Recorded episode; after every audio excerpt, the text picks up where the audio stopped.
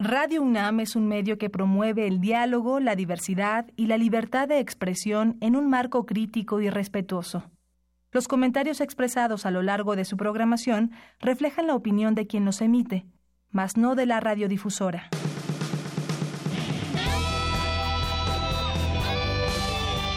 Prisma RU. Relatamos al mundo.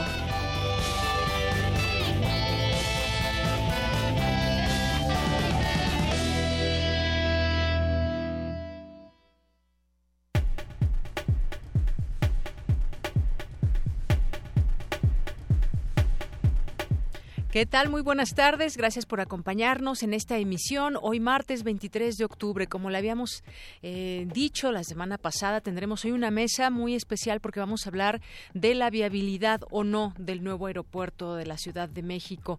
¿Por qué sí o por qué no Texcoco? ¿Por qué sí o por qué no Santa Lucía? Son algunos de los temas que abordaremos hoy con dos expertos. No se la pueden perder esta mesa. Nos acompañará el doctor Luis Agustín Álvarez y Casa, que es doctor en Ingeniería Mecánica y él se pronuncia a favor del aeropuerto allá en Texcoco. Por otra parte, tendremos al doctor Giancarlo Delgado Ramos, que es doctor en Ciencias Ambientales por la Universidad Autónoma de Barcelona y él está en contra de que se construya en Texcoco. Así que tendremos estas dos posturas. La suya también es muy importante, puede marcarnos al 5536-4369.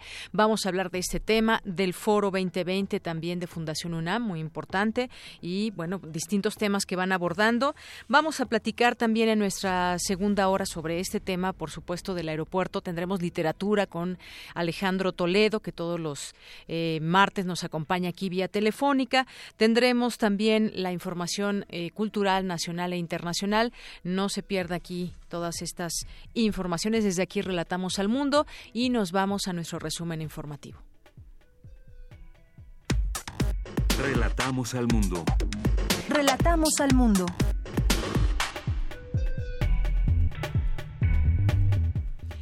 La una de la tarde con seis minutos, hoy martes 23 de octubre de 2018 en los temas universitarios. En marcha, plataforma electrónica con información sobre servicios y productos que ofrece la UNAM.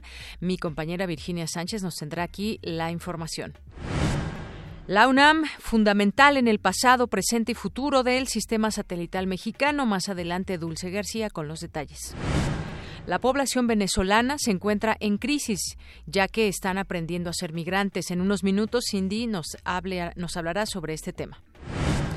Aguas saladas situadas bajo la superficie de Marte podrían albergar suficiente oxígeno molecular como para sustentar la vida microbiana, reveló un estudio publicado en la revista Nature.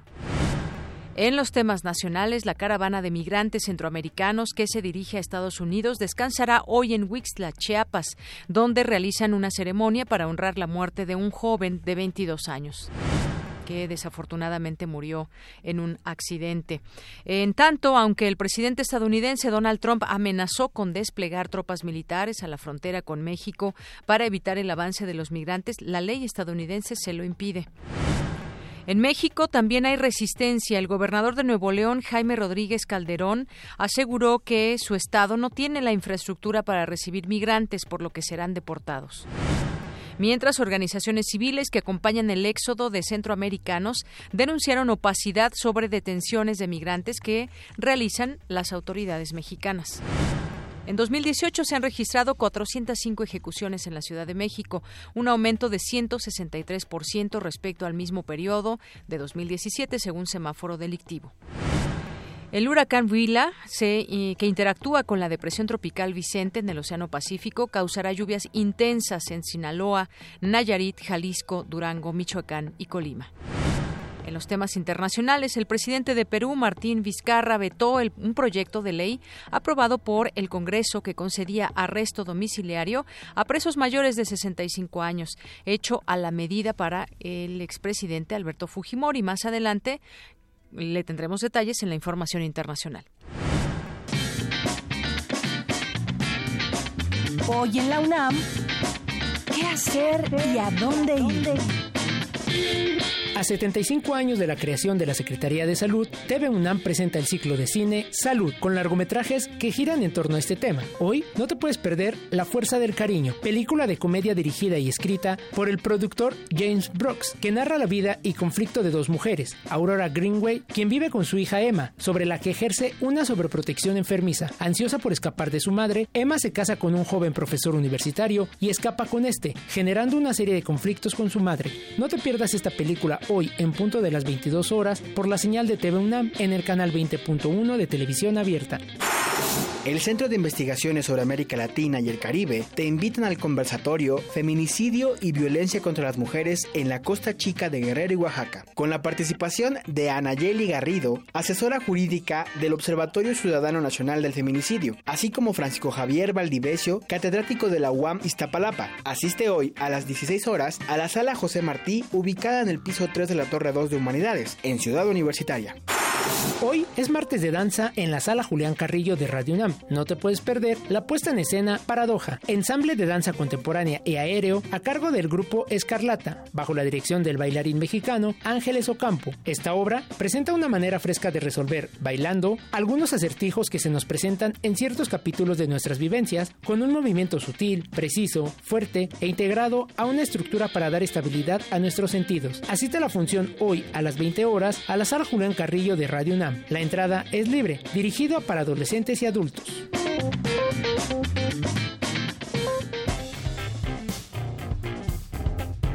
Campus RU.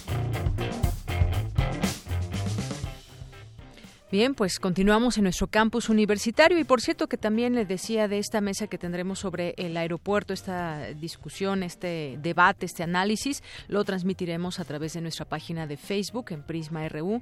Haremos un Facebook Live por, si están también interesados y puedan seguirnos por esta vía. Y en nuestro campus universitario, mi compañera Virginia Sánchez ya no tiene, nos tiene esta información sobre la plataforma electrónica en marcha con información sobre servicios y productos que ofrece la UNAM. ¿Qué tal? Vicky? Cuéntanos, muy buenas tardes. Hola, ¿qué tal, Deyanira? Muy buenas tardes a ti y al auditorio de Prisma RU. Así es, pues el trabajo por mantenerse en la vanguardia de nuestra casa de estudios es permanente. Y un claro ejemplo, pues es la reciente implementación de Cognos UNAM una plataforma electrónica a través de la cual pues se podrán consultar aquellos servicios, productos y proyectos de investigación que se realizan en la Universidad Nacional. Esta plataforma estandariza e integra la información de más de 70 entidades, además de servicios, laboratorios, tecnologías y publicaciones, todas aptas para transferirse, en especial patentes y software. Escuchemos a continuación a Clara López Guzmán, ella es directora de proyectos especiales de la Coordinación de Innovación y Desarrollo. Es un catálogo electrónico que integra información sobre los servicios y los productos que las diferentes entidades de la UNAM ofertan u ofrecen a todo tipo de sectores productivos, sociales y este, públicos, privados y sociales. Está conformado por un sistema evidentemente en línea, en donde a través de un buscador muy sencillo, alguien que esté interesado en contratar un servicio tenga algún requerimiento de utilizar conocimiento de alguno de nuestros investigadores en sus proyectos, puede hacer una búsqueda por palabra clave o a través de las diferentes secciones de información que tenemos. Eh, Cognos UNAM se instauró desde hace tres años, en 2015, pero solo se mantenía de manera interna. Ahora, a partir de este mes de octubre, al abrirse al público, pues también se dará a conocer a cámaras gremiales e industrias. El sistema de Cognos está conformado por una red de vinculadores que reúne a 95 expertos, quienes forman parte de una entidad académica de investigación y quienes además atenderán de manera directa y posteriormente personalizada a aquellos usuarios que lo soliciten en línea, dependiendo pues el tema expuesto. Y esta red, o sea, quienes conforman esta red además participan en encuentros periódicos, talleres y cursos donde reciben una capacitación que les va a seguir fortaleciendo para que tengan ese perfil adecuado para tener la facultad de firmar convenios, brindar servicios y hacer propuestas económicas, así como asesorías acerca de cómo cobrar y ofertar. Asimismo, los vinculadores tienen la tarea de contactar y, en algunos casos, propiciar nuevas líneas de investigación y hasta la posible creación de una patente y con ella hasta de una empresa.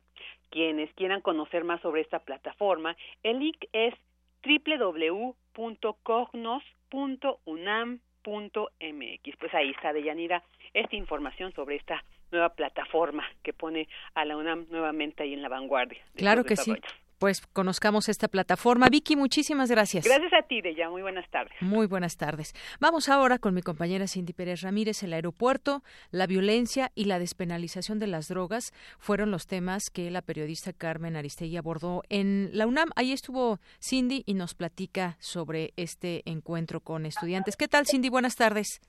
Deyanira, te saludo con mucho gusto, pues así es, la periodista Carmen Aristegui estuvo presente en la Facultad de Ciencias Políticas y Sociales de la UNAM para hablar de la ecuación postelectoral, avances y retos del futuro. Y es que recordemos que en esta jornada de julio se jugaron 3.400 cargos de elección popular. Aristegui dijo que los principales desafíos para este gobierno y también para la sociedad tienen que ver con la violencia, las desapariciones y la despenalización de las drogas. Vamos a escucharla se sabe si están muertas o si están enganchadas en negocios criminales contra su voluntad. Por eso hay que ponerle atención y mucha al tipo de debate que ya tenemos que estar dando. Lo que ya hizo Uruguay y lo que acaba de hacer Canadá, México no tiene de otra, desde mi punto de vista. No para resolver al 100% pero para empezar a desmontar este monstruo, en el caso mexicano, de Felipe Calderón para acá, hemos sido más papistas que el Papa. Revisemos lo que ha pasado en los últimos dos sexenios. Lo que tenemos como resultado de la presencia del ejército en las calles es una crisis humanitaria, es una crisis profunda de derechos humanos y es todo lo que no queríamos que pasara. El desafío, hablando de principal que tiene este gobierno, es cómo hacerlo diferente para lograr que la sociedad mexicana pueda tener un índice de violencia en el rango de las sociedades medianamente civilizadas. Frente a un grupo nutrido de estudiantes de Yanira Carmen Aristegui, también se refirió a la figura de la consulta ciudadana. Eh, por ejemplo, pues el caso del Aeropuerto Internacional de la Ciudad de México. ¿Qué te parece si la escuchamos? La pregunta es, ¿debe hacerse o no? Pues yo me inclino más al sí que al no, en todo caso, porque es una manera de que la sociedad se manifieste en un tema importante. Pero también hay que ser exigentes en la medida de lo que puede ser esta consulta en relación a la información. Pónganle que no tendremos la consulta organizada por el INE, a nivel nacional, pero lo que se requiere para aquellas personas que decidan ir a dar su opinión, lo que se requiere es la mayor información posible. Y hasta este momento tenemos muchas preguntas todavía sin respuesta sobre la viabilidad técnica de si puede o no estar el aeropuerto de Benito Juárez operando simultáneamente a la base de Santa Lucía. Entonces ahí tenemos un problema de insumos de información. El presidente electo ha decidido que la consulta será vinculante, que es una manera metafórica de decirlo, porque vinculante es una palabra legal, que en este caso no puede ser legal, porque primero, no es presidente en funciones, segundo, no es una consulta constitucional, tercero, es una consulta indicativa que él va a tomar como vinculante y es su responsabilidad política hacerlo. Si sale bien o mal, la responsabilidad será de él, pues Deyanira, estos fueron algunos de los temas que, que tocó Carmen Aristegui durante esta, esta plática con estudiantes de la facultad. Bien, Cindy, pues muchísimas gracias por la información. Hasta luego, muy buenas tardes. Hasta luego, muy buenas tardes. Bueno, temas que se deben de seguir discutiendo más allá de las opiniones también eh, las opiniones que podamos tener nosotros deben estar o debieran estar basadas en em, pues bajo el conocimiento de los expertos, de los que conocen si es viable o no un aeropuerto con las características que se tienen en los terrenos que hay ahora y que se han eh, señalado como opciones ahí dentro de esta de esta consulta, que por cierto empieza ya en dos días, durará cuatro días esta consulta. Bueno, seguiremos platicando de ese tema un poco más adelante en nuestra segunda hora. Por lo pronto nos vamos con Dulce García. Esta mañana se llevó a cabo la conferencia de medios Escasez de agua en la Ciudad de México, problemática y recomendaciones para afrontar el desabasto. ¿Qué tal, Dulce? Buenas tardes. Así es, Deyanira. Muy buenas tardes a ti, al auditorio de Prisma RU. A propósito del próximo recorte de agua que se realizará a partir del 31 de octubre en la Ciudad de México por motivos de reparación del sistema Cutzamala, los habitantes de esta metrópoli deben estar conscientes de que en el futuro el volumen del agua del dicho sistema irá disminuyendo. Investigadores de la UNAM consideran que es momento de comprender que el Cutzamala es un sistema frágil, altamente vulnerable y está sometido a fuertes presiones que ponen en duda su funcionamiento mucho más adelante. En conferencia de prensa, el doctor Manuel Perlo Cohen, del Instituto de Investigaciones Sociales de la UNAM, advirtió que es momento de hacer reparaciones del Cutzamala no solo a corto, sino también a mediano y largo plazo. Vamos a escucharlo de Yanira.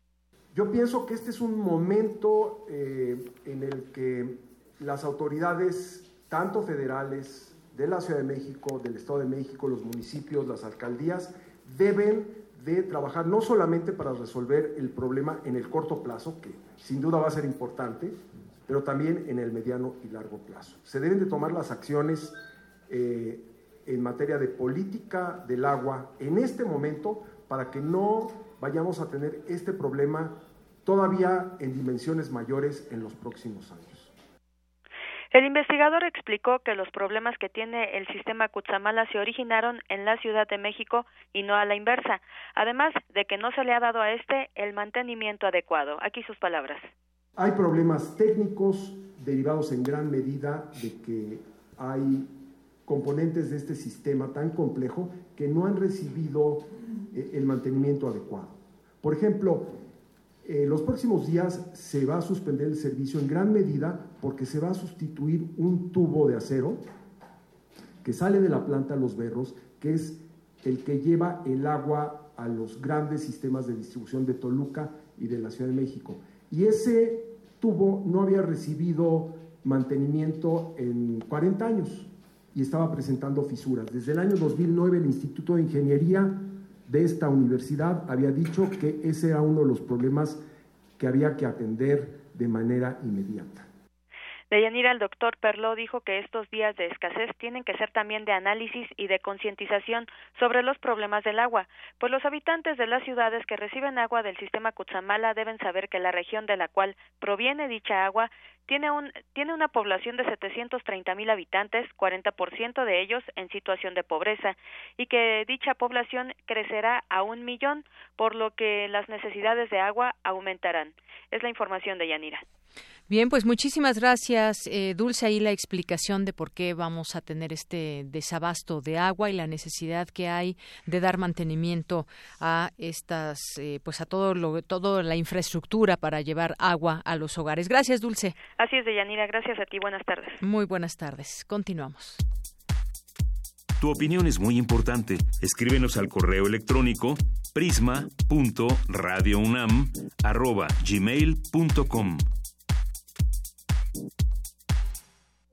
Queremos escuchar tu voz. Nuestro teléfono en cabina es 55 36 43 39.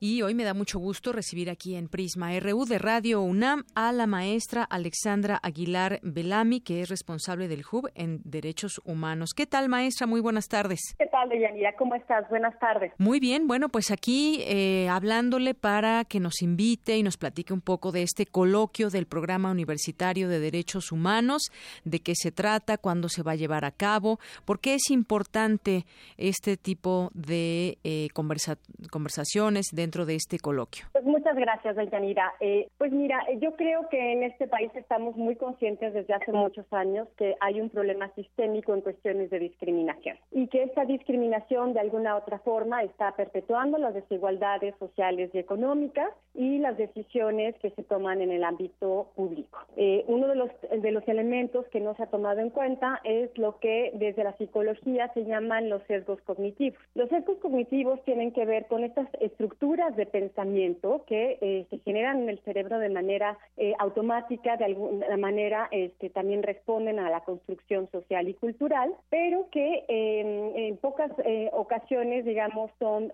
visibles y, o tangibles y que de alguna manera están en la parte más automática del cerebro. Entonces, este elemento de los sesgos cognitivos nos permite explicar hasta cierto punto cómo la discriminación se puede perpetuar ¿no? y se puede normalizar por parte de las personas normalmente. Entonces decidimos empezar a poner este tema sobre la mesa para realmente poder profundizar aún más sobre la situación de discriminación que hay, digamos, no solamente en México, sino también en las sociedades de América Latina y en Estados Unidos. Y yo creo que lo que estamos ahorita experimentando respecto a la caravana de migrantes y muchas de estas expresiones eh, xenofóbicas, digamos, de intolerancia, nos permiten eh, de alguna otra manera entender eh, este, que hay un elemento por ahí que está presente, ¿no? No necesariamente desde la parte este, consciente y que tenemos que trabajarlo como sociedad. justamente toma usted un ejemplo que me parece muy importante, que es el de esta caravana migrante, porque justamente de pronto hacemos juicios automáticos, se construyen estereotipos y actos discriminatorios. Vimos un movimiento muy fuerte en redes sociales y encontrábamos cosas tremendas en torno a este tema. Entonces, eh, hablar de esto y cómo se crean esos estereotipos, quizás incluso sin darnos cuenta, estamos siendo discriminatorios, muchas veces dándonos cuenta, pero otras no, no y, y pues justamente hablar de esto desde distintas perspectivas, porque tengo entendido, maestra, que en este coloquio van a haber funcionarios públicos, artistas, eh, cineastas, académicos, escritores de, eh, de varios países, Estados Unidos, Brasil y Venezuela. Eh, así es, Deyanira. Hemos hecho un programa muy interesante en donde vamos a contar con especialistas desde la perspectiva psicológica, pero también desde la perspectiva historiográfica. Creo que es muy importante entender que estos estereotipos, estos prejuicios también se construyen históricamente en un momento donde se construyen las identidades y la concepción del otro de una manera peyorativa y entonces es muy importante hurgar en la historia para tratar desde ahí también poder generar una nueva relación los sujetos. Tenemos también eh, una importante presencia de escritores que están abordando mucho el tema de la discriminación y el racismo, obviamente escritores que vienen desde las voces también indígenas, que en nuestro país eh, hay muchos grupos minoritarios, los grupos, eh, los pueblos indígenas, los pueblos también afromestizos y obviamente, digamos, las nuevas identidades en torno a la población lesbico-gay, que evidentemente este, son grupos que están sintiendo en carne propia esta discriminación y que actualmente hay voces muy importantes que la están denunciando y que la están visibilizando desde el ámbito de la literatura, de la música y también del arte. Tenemos un módulo muy interesante también sobre la experiencia de racismo y discriminación en las Américas. Eh, eh, ahí eh, va a estar una persona, digamos, que ha estado trabajando mucho, sobre todo en cuestiones de discriminación en Estados Unidos, con las jornaleras agrícolas que son víctimas del acoso sexual y que actualmente también se convirtió en una figura con el movimiento Time's Up, que es una alianza de las jornaleras agrícolas en Estados Unidos con la industria del espectáculo y con las artistas de Hollywood, exactamente para tratar de visibilizar, pero además también de tomar medidas en favor de que ya no existe el acoso laboral tanto para hombres como mujeres y, otros géneros. Eh, tenemos la presencia eh, de la coordinadora de la Coalición Global por la Migración, que yo creo que en este momento va a ser muy importante por lo que está pasando en México y en el mundo entero, ¿no? Las experiencias de migración y eh, de violencia, de pobreza, de desastres naturales, de donde están huyendo miles y miles de personas en todo el mundo, es un elemento que tenemos que considerar y que tenemos que empezar a tomar medidas globales para tratar de proteger los derechos de las personas migrantes. Entonces, este módulo va a hablar exactamente de estas experiencias de discriminación y de racismo en Brasil con Daniel Lima, que es un experto también investigador, eh, artista visual y que nos eh, viene a contar qué es lo que está pasando también en Brasil, ahorita muy pertinente, con este giro a la derecha, ¿no? Que parece que están mostrando las elecciones en Brasil y que lo tenemos que tomar en cuenta. Y bueno, Sosimo Hernández, que también es otro de las voces indígenas ahorita actuales muy importante en cuestión de la defensa de la consulta pública hacia los pueblos indígenas en materia de proyectos de desarrollo. Muy bien, sí, sí, proyectos de desarrollo y me hace pensar ahora también en otro tema muy actual, que es, por ejemplo, el aeropuerto allá en Texcoco. Pero bueno, hay muchos ejemplos y muchos temas. Maestra, a mí me gustaría que nos dijera dónde se llevará a cabo, qué días y qué horarios para que la gente que nos esté escuchando, si se interesa, pueda asistir. Claro que sí, Deyanira. Eh, el coloquio se va a llevar a cabo del 13 al 16 de noviembre en, eh, en Ciudad Universitaria. Eh, empezamos primero en el auditorio del Instituto de Investigaciones Jurídicas con la conferencia magistral a las 6 de la tarde con la presencia de la doctora Babá, una experta en migración y derechos eh, de niños que están también en situación de refugio y de migración. Y eh, al día siguiente, el 14 de noviembre, tenemos la sede en el Auditorio Jorge Carpizo de la Coordinación de Humanidades, también allá en Ciudad Universitaria. Y el 15 y el 16 también tenemos un trabajo durante todo el día. nuevamente regresamos al Instituto de Investigaciones Jurídicas en el auditorio Héctor Sixtamucho. este, el, coloquio está abierto para todas las personas que puedan estar interesadas, eh, así que esperamos que realmente nos puedan eh, acompañar en estos temas que son ahorita tan trascendentes en lo que está pasando en México y en el mundo. Tenemos una página en donde las personas pueden consultar el programa completo del evento eh, la página es www.coloquiodh.unam.mx. Este coloquio tiene un costo de recuperación, pero no queremos que nadie que tenga ganas de participar participe con nosotros, así que también tenemos muchas becas para aquellas personas que nos lo soliciten. Lo único que tienen que hacer es escribirnos un correo al correo que van a poder ver en la página también y que te lo dejo aquí también. Es contacto coloquio arroba gmail.com. Perfecto, pues yo le quiero agradecer mucho esta entrevista, maestra Alexandra Aguilar Belami, responsable del HOP en Derechos Humanos. Muchísimas gracias, Deyanira, por eh, la comunicación contigo el día de hoy y muchas felicidades por tu excelente programa. Gracias, maestra, hasta luego. Estés muy bien. Relatamos al mundo. Relatamos al mundo. Porque tu opinión es importante, síguenos en nuestras redes sociales, en Facebook como Prisma RU y en Twitter como arroba PrismaRU. Una de la tarde con 30 minutos y vamos a continuar después de este coloquio. Vamos a hablar del Foro 2020, este foro que organiza Fundación UNAM y vamos a platicar esta tarde con el doctor Fernando Castañeda Sabido, que es coordinador del Consejo Académico del Área de las Ciencias Sociales. ¿Qué tal, doctor? Muy buenas tardes. Buenas tardes. ¿Qué tal? ¿Cómo está, Deyanira? Un gusto saludarla. Igualmente, doctor, pues platíquenos de este foro 2020. El próximo 25 de octubre se va a llevar a cabo eh, ahí en el auditorio de la unidad de posgrado en Ciudad Universitaria este evento sobre cambios sociales y culturales producto de las nuevas tecnologías. Platíquenos un poco para que la gente que nos escuche se anime a ir el próximo el próximo 25. Efectivamente, bueno, este es un foro que desde desde que cumplió 20 años de creada la Fundación UNAM ha hecho año con año sobre diferentes temas que tienen que ver con pues lo que producto de las cosas que la universidad hace o en torno a la actividad de la universidad pues se discute eh, para un público amplio. En este caso, que cumple 25 años Fundación UNAM, eh, este se decidió hacer este evento que ya es el, la tercera mesa del Foro 2020 sobre cambios sociales y culturales producto de las nuevas tecnologías. Y en esta ocasión eh, precisamente este próximo jueves se va a hablar de las transformaciones de las costumbres, eh, producto de las nuevas tecnologías. Transformaciones en, la, en las costumbres en la cuestión alimentaria, en las cuestiones de sistemas agroalimentarios tradicionales y también en los cambios en, en la juventud y en las culturas digitales. Estos son, digamos, las tres ponencias que se van a presentar el próximo Foro 2020 precisamente en el auditorio del Centro de Estudios de, la Coordinación de Estudios de Posgrado. Así eh, es, doctor. el tema es un tema muy interesante. Eh, en general, a veces tendemos a ver que la como si la tecnología fuera algo que vino con la modernidad y que en realidad no ha estado siempre con nosotros, ¿no? O sea, la tecnología es una parte de nuestra forma, de nuestra cultura, de nuestra forma de ser, e incluso nos distingue, nos distingue eh, a unos de a otros, más que incluso las apariencias físicas, nos distingue precisamente la cultura y la tecnología con la cual vamos produciendo nuestras necesidades y cambiando incluso nuestras necesidades y nuestras formas de vida.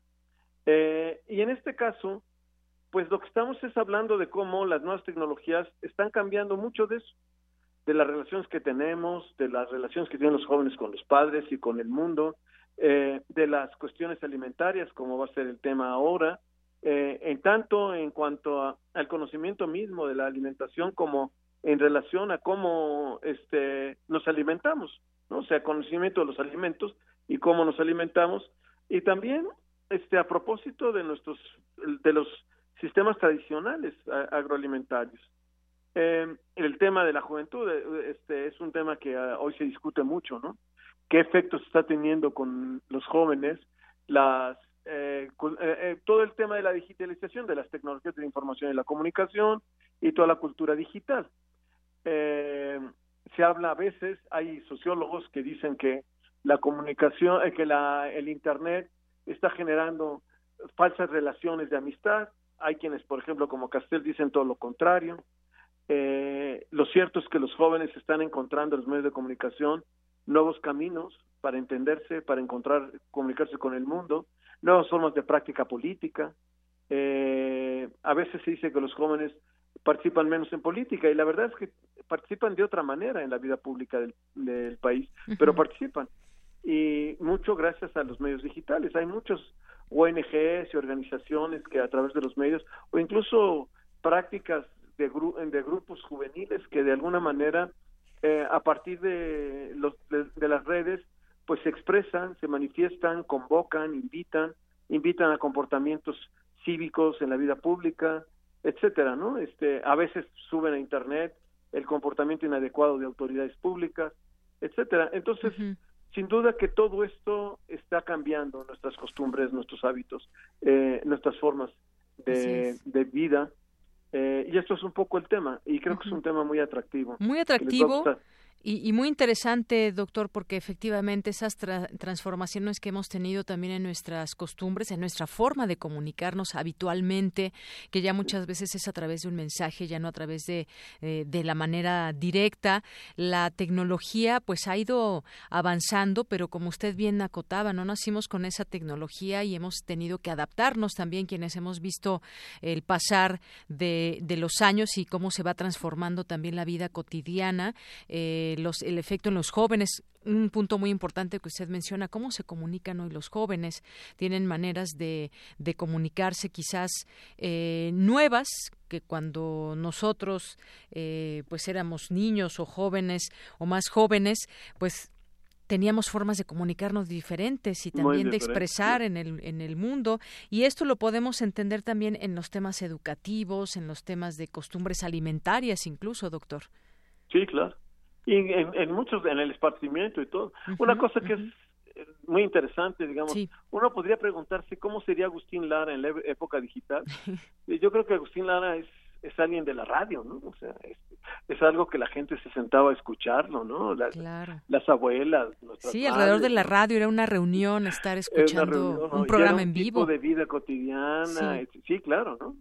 Este, Ahora, pues es otra cosa, ¿no? Es cómo bajan de internet, cómo usan este, los diferentes sitios para bajar su música, para armar sus, sus listas de canciones, para conectarse con muchas nuevas producciones que hay, en fin, o sea, es un mundo completamente diferente, ¿no? Exacto. Eh, y pues la juventud vive de otra manera esa vida, incluso de otra manera la intimidad, ¿no? Porque al final cuando escuchar a Agustín Lara en el radio era una forma de intimidad, ¿no? Sí. Ahora es otra cosa.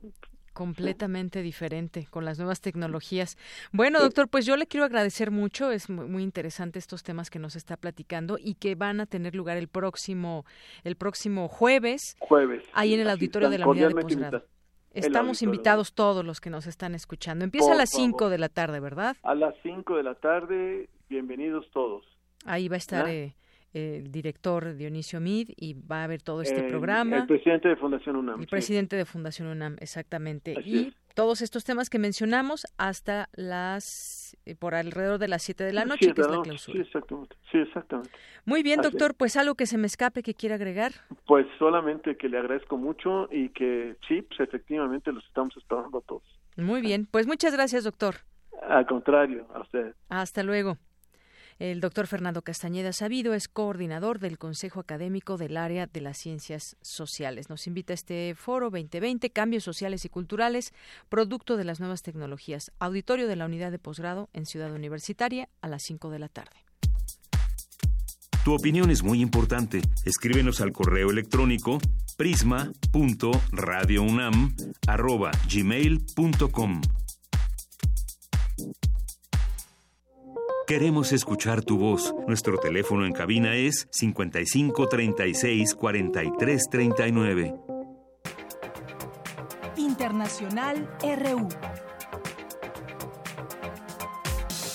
El presidente ruso Vladimir Putin no descartó la posibilidad de continuar un diálogo con su homólogo estadounidense Donald Trump en París durante la celebración del centenario del fin de la Primera Guerra Mundial, a pesar de lo que describió como movimientos hostiles por parte de Washington.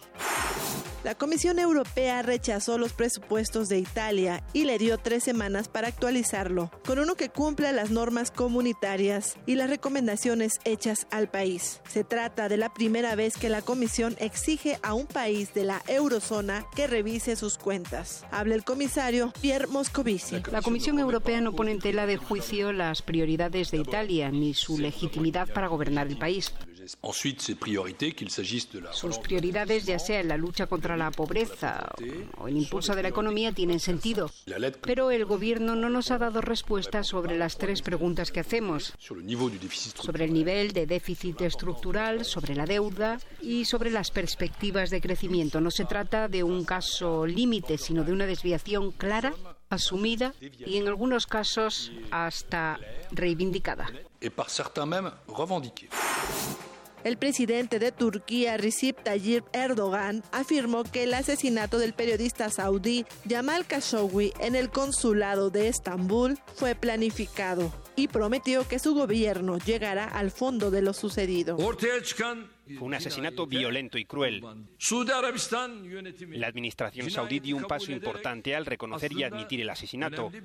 Ahora esperamos que todos los responsables, desde el más alto nivel hasta el más bajo, sean llevados ante la justicia y reciban el castigo que se merecen. Las pruebas son de hecho señales contundentes de que el incidente no fue casual, sino más bien el resultado de una operación planificada. A cinco días de la segunda vuelta electoral presidencial en Brasil, el candidato ultraderechista Jair Bolsonaro, líder en las encuestas, advirtió que realizará una limpieza en el ámbito político, en referencia a sus adversarios del Partido de los Trabajadores. Su candidato, el izquierdista Fernando Haddad, advirtió sobre el peligro de estas amenazas. Él está diciendo que si gana las elecciones no habrá espacio para la oposición en Brasil. Lo despertamos esta semana y corremos a un lado esa posición autoritaria que Brasil siempre tuvo, pero estaba comportándose bien hasta acá, o vamos a correr riesgos inclusive físicos, ya que vemos que la oposición, periodistas, jueces, ministros, están siendo amenazados antes del pleito terminar. El embajador de Honduras en México, Alden Rivera, aseguró que la segunda caravana de hondureños que está por salir de ese país se integra por personas que buscan una mejor calidad de vida y negó tajantemente que los migrantes sean delincuentes terroristas o miembros de la organización criminal Mara Salvatrucha. Con audios de Euronews, las breves internacionales con Ruth Salazar. Porque tu opinión es importante, síguenos en nuestras redes sociales, en Facebook como Prisma RU y en Twitter como arroba PrismaRU. Prisma RU. Relatamos al mundo.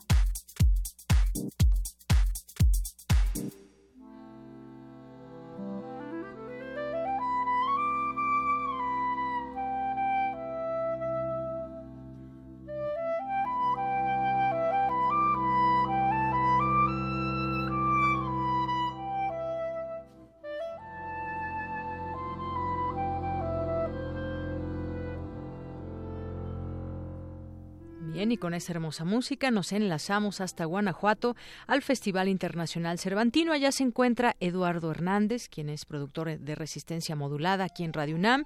Y pues bienvenido a este espacio. Cuéntanos cómo te la has pasado en el Festival eh, Cervantino, Eduardo, y qué nos traes para el día de hoy. Hola, Dayanira, ¿cómo estás? Soy público general de Prisma RU. Gracias por el espacio. Yo estoy encantado. Yo eh, no había venido nunca a Guanajuato y, me parece una ciudad increíblemente mágica. Eh, llegamos ayer en la tarde, eh, mi compañero Oscar Sánchez y yo, de Resistencia Modulada para, para todo Radio UNAM. Y, bueno, en verdad, en principio quedé encantado con la ciudad. Las actividades estuvieron muy muy divertidas a pesar de que hubo un, poco un poco de lluvia en, la, en la tarde-noche lo que escuchamos de fondo, este, justo es la, la agrupación.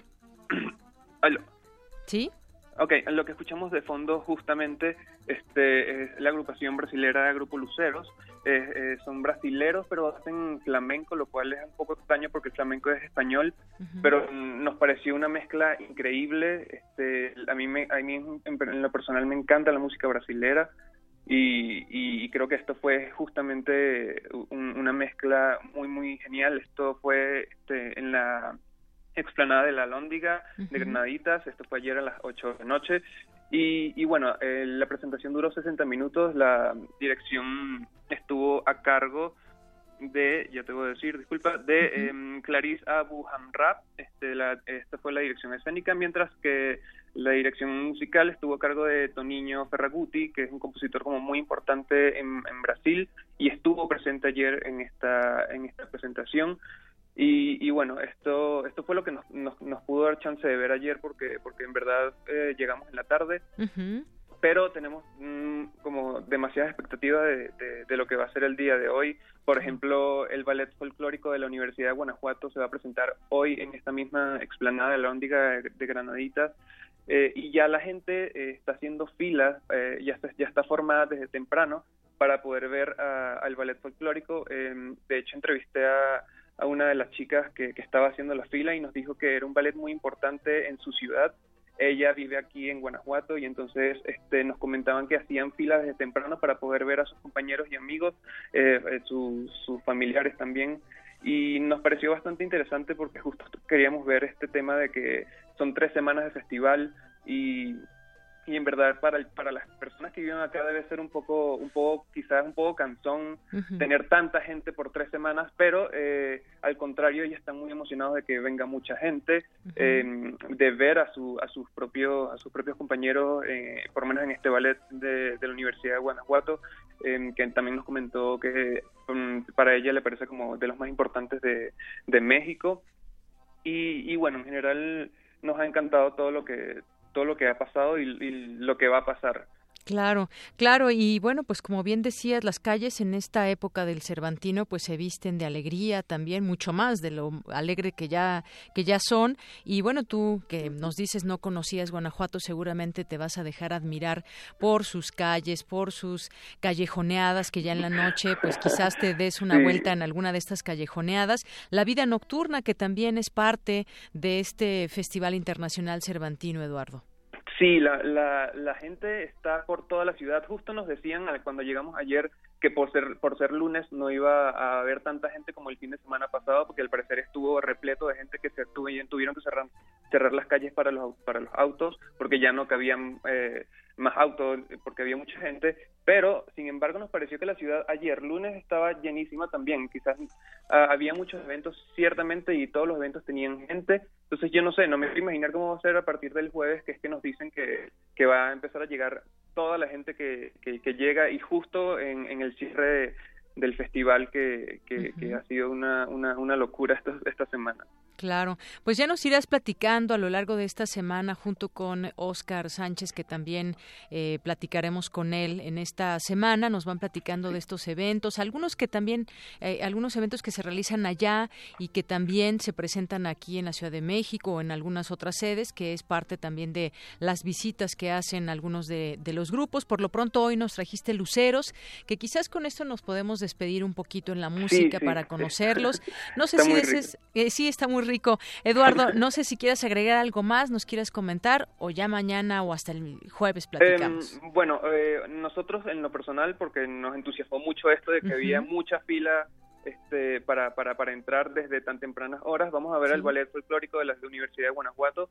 Yo tampoco los había visto, entonces, entonces creo que es una muy buena oportunidad, pero además eh, hoy iba a haber narración y música en el auditorio de Minas, por ejemplo, eh, una obra de teatro en el teatro principal y video mapping en la ciudad. Además de recuerden que este, el país este invitado es, es la India y hemos visto incluso em, este, callecitas que en donde hacen yoga, por ejemplo, y, y, ayer justo estaba una señora de la India dando dando una clase de yoga, sí, estuvo increíble, tenía también traducción porque obviamente no está en su, en su lengua, pero nos pareció muy, muy genial todo lo que está pasando aquí y estoy muy emocionado por lo que va a pasar en toda la semana.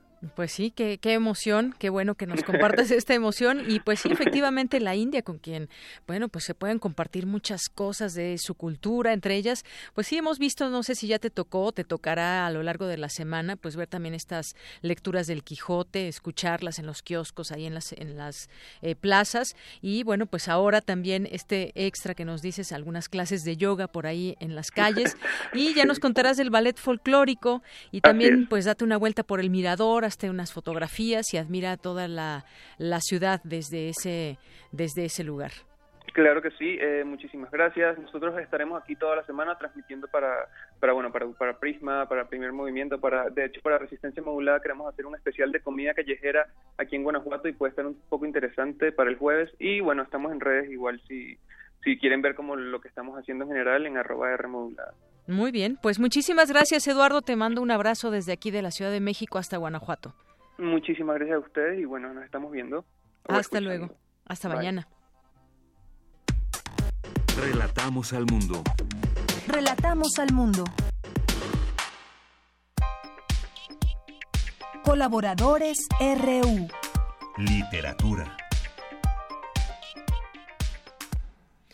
Bien, nos adelantamos ahora un poco con Alejandro Toledo los martes. Aquí es un momento como colaborador para que nos hables de literatura. ¿Cómo estás? A la orilla de la tarde, por supuesto, en esta sección. Alejandro, muy buenas tardes. ¿Cómo estás? ¿Qué tal, Mira, ¿Cómo te va? Muy bien, gracias. Pues cuéntanos hoy de qué va el tema. Pues hemos estado hablando de, de personajes, escritores y lo que hicieron en el año 68, lo que publicaron, ¿no? Como García Ponce o revueltas, Octavio Paz. Es triste que varios de, los libros importantes no estén circulando. Por ejemplo, García Ponce escribió La Invitación y Crónica de la Intervención que cuentan situaciones del año 68. O Jorge Aguilar Mora escribió Si mora lejos de ti, que está bien una gran novela del 68 y que no está circulando en este en este momento.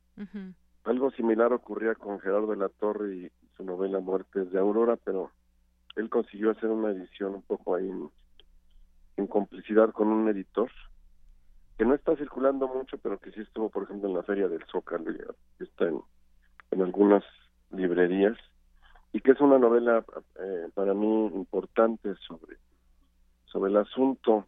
Y Gerardo es, es un personaje pues, peculiar de lo, de lo, que llaman la República de las Letras, porque él, a la vez que asistía a los talleres de don José Arreola, a comienzos de los años 60. Eh, y era eh, obrero, era trabajador petrolero en la refinería 18 de marzo.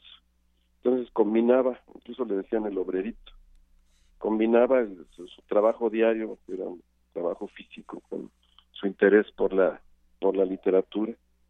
Y en, en los años ya 70 empieza a publicar su sus libros luego de haber vivido muchas experiencias en la como trabajador petrolero y sobre todo de haber vivido el año el año 68 con un grupo que, que se agregó eh, al, a los estudiantes y que los apoyó. Sobre todo apoyaban por ejemplo a veces eran casi eh, como guaruras de los brigadistas del, del Politécnico Nacional entonces en, en un libro primero de cuentos que se llama El Vengador hay un par de historias, el, que da título al libro El Vengador, sobre una revancha de clase. Alguien, el personaje está dolido por Tlatelolco y este y planea este, una, una, una venganza, digamos, en contra de, de la de, de una parte de la sociedad que él, con la que él está resentida.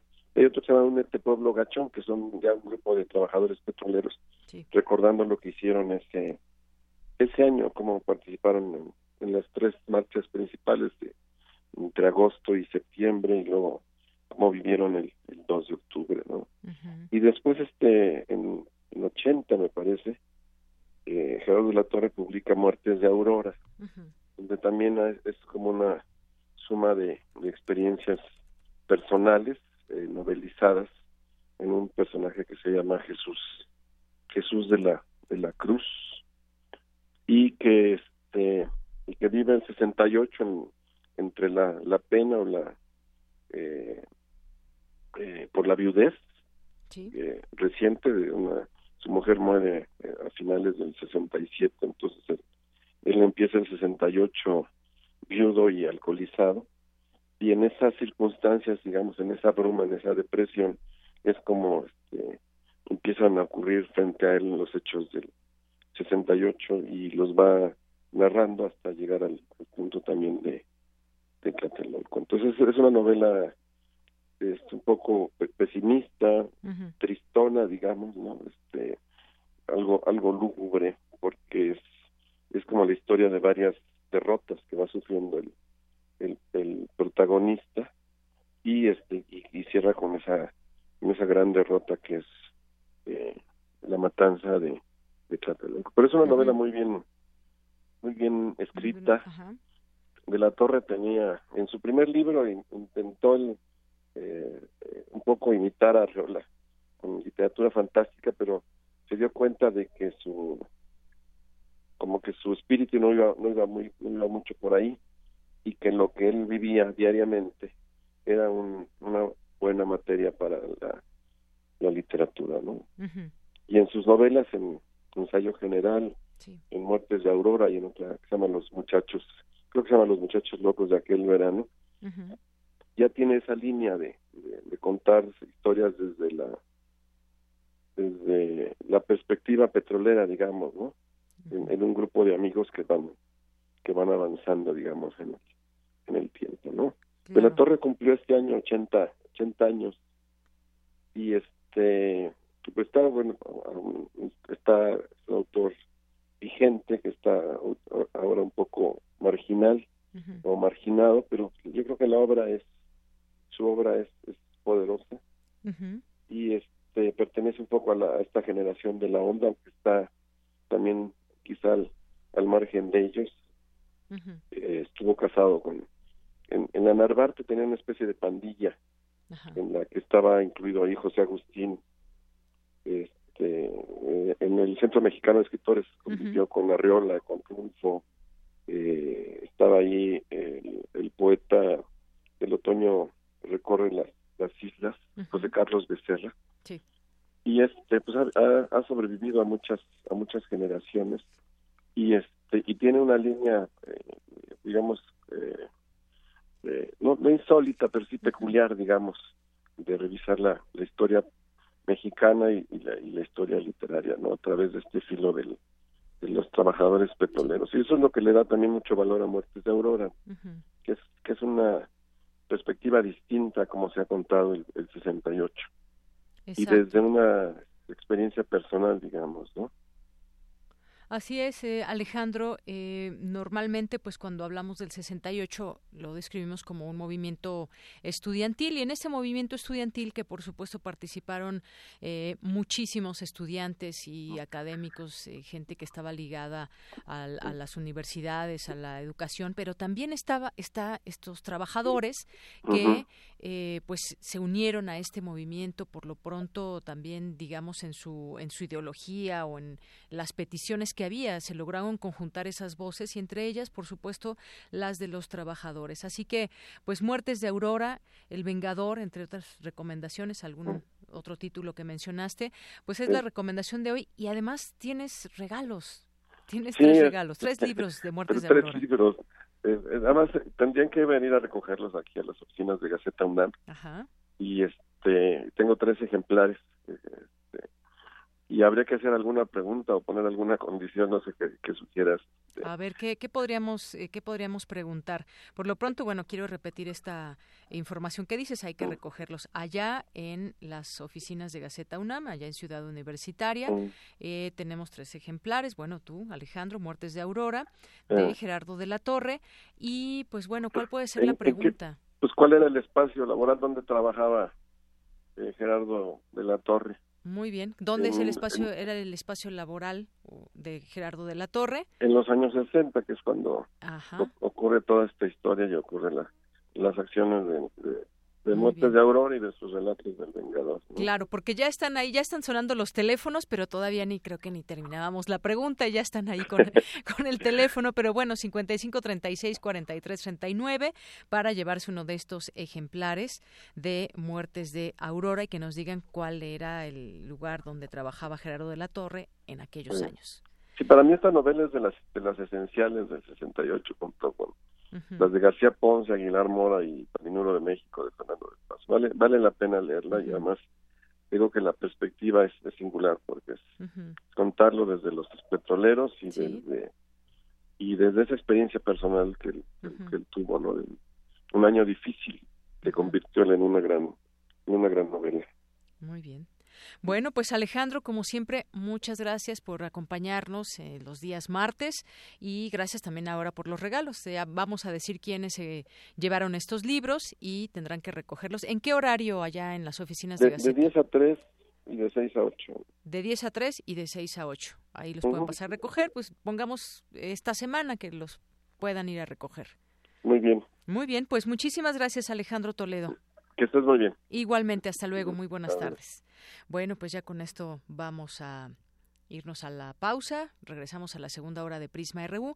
Por lo pronto se van estos tres libros, ahorita decimos quién, y en nuestra segunda hora esténse atentos porque tenemos también boletos para la OFUNAM. Continuamos. Prisma RU. Relatamos al mundo.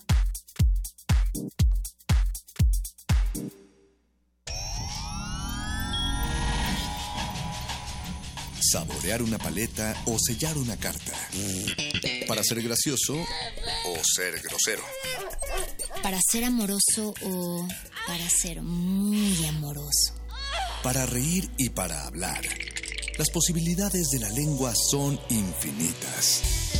Muerde lenguas, letras, libros y galletas. Lunes y miércoles, 20 horas. Por el 96.1 de FM. Radio UNAM. ¿Quiénes hacen la ciencia? ¿Cómo se suma la ciencia a las soluciones de los problemas iberoamericanos? Científicos, investigadores y académicos de Iberoamérica hablan de los avances en ciencia, tecnología e innovación que inciden en nuestra vida. La ciencia que somos. Iberoamérica al aire. Viernes a las 10 y media de la mañana. 96.1 de FM. Retransmisión, domingos a las 9.30 de la mañana por el 860 de AM. Radio UNAM. Experiencia sonora. ¿De qué color eres? ¿No lo sabes? Tu papá siempre fue amarillo, pero tu mamá decidió por el verde. Tu abuelita es azul. Tus amigos son morados, pero tu profe cree que café es mejor, aunque la que te gusta es naranja. ¡Basta! Dejemos de vernos en colores y démosle un rostro humano a la política. Queremos escucharte. Suma tu voz a la nuestra. Entra a www.somoscomotu.mx. En el Partido Humanista, somos como tú. La Magna Exposición Vaticano de San Pedro a Francisco, 2000 años de arte e historia en el antiguo Colegio de San Ildefonso, llega a su última semana. La muestra ofrece a través de 180 piezas provenientes del Vaticano y recintos de México un amplio recorrido por la historia de la cristiandad mediante pinturas, grabados, esculturas, objetos ceremoniales, vestuario y documentos. La exhibición está abierta en el antiguo Colegio de San Ildefonso, Centro Histórico. La entrada es libre.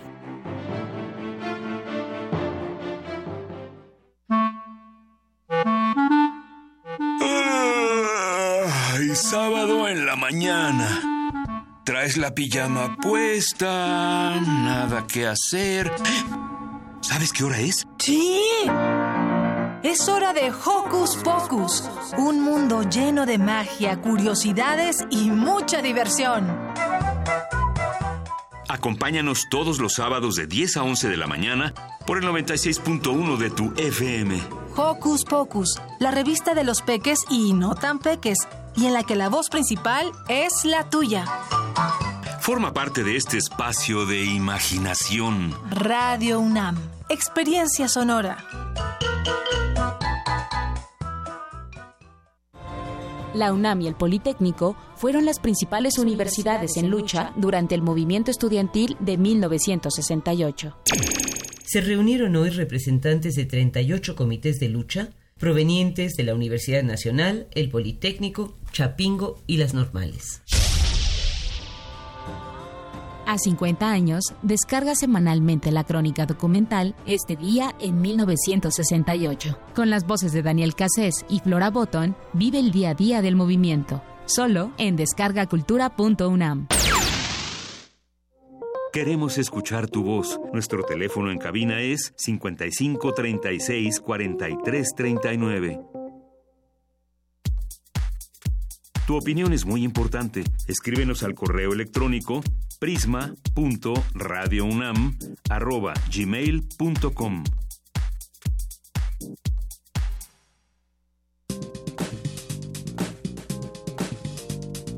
Cultura RU.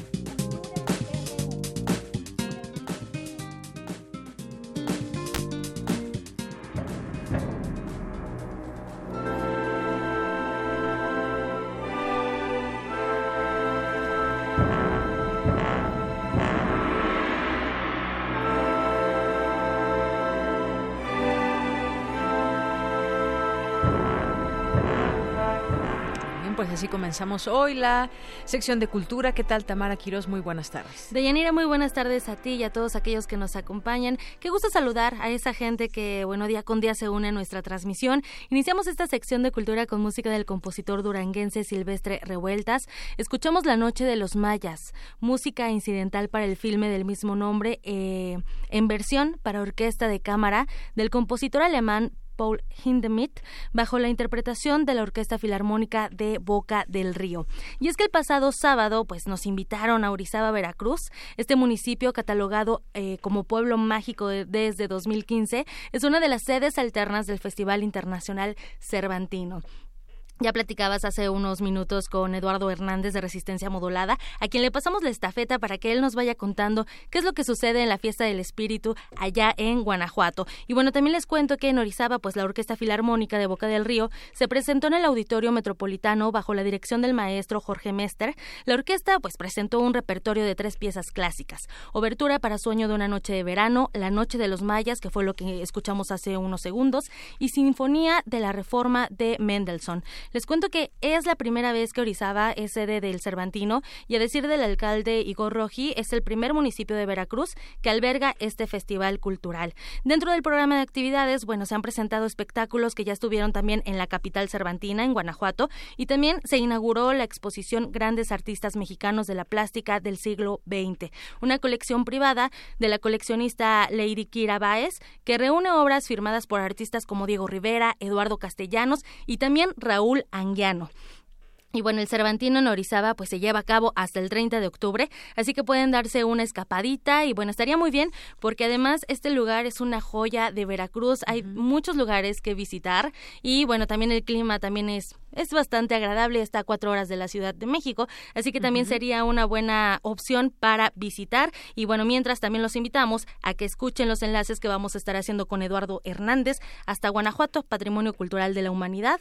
Y bueno, que en esta ocasión nos habló de Grupo Luceros y todas las presentaciones que están en la Lóndiga de Granaditas y todo lo que sucede allá también.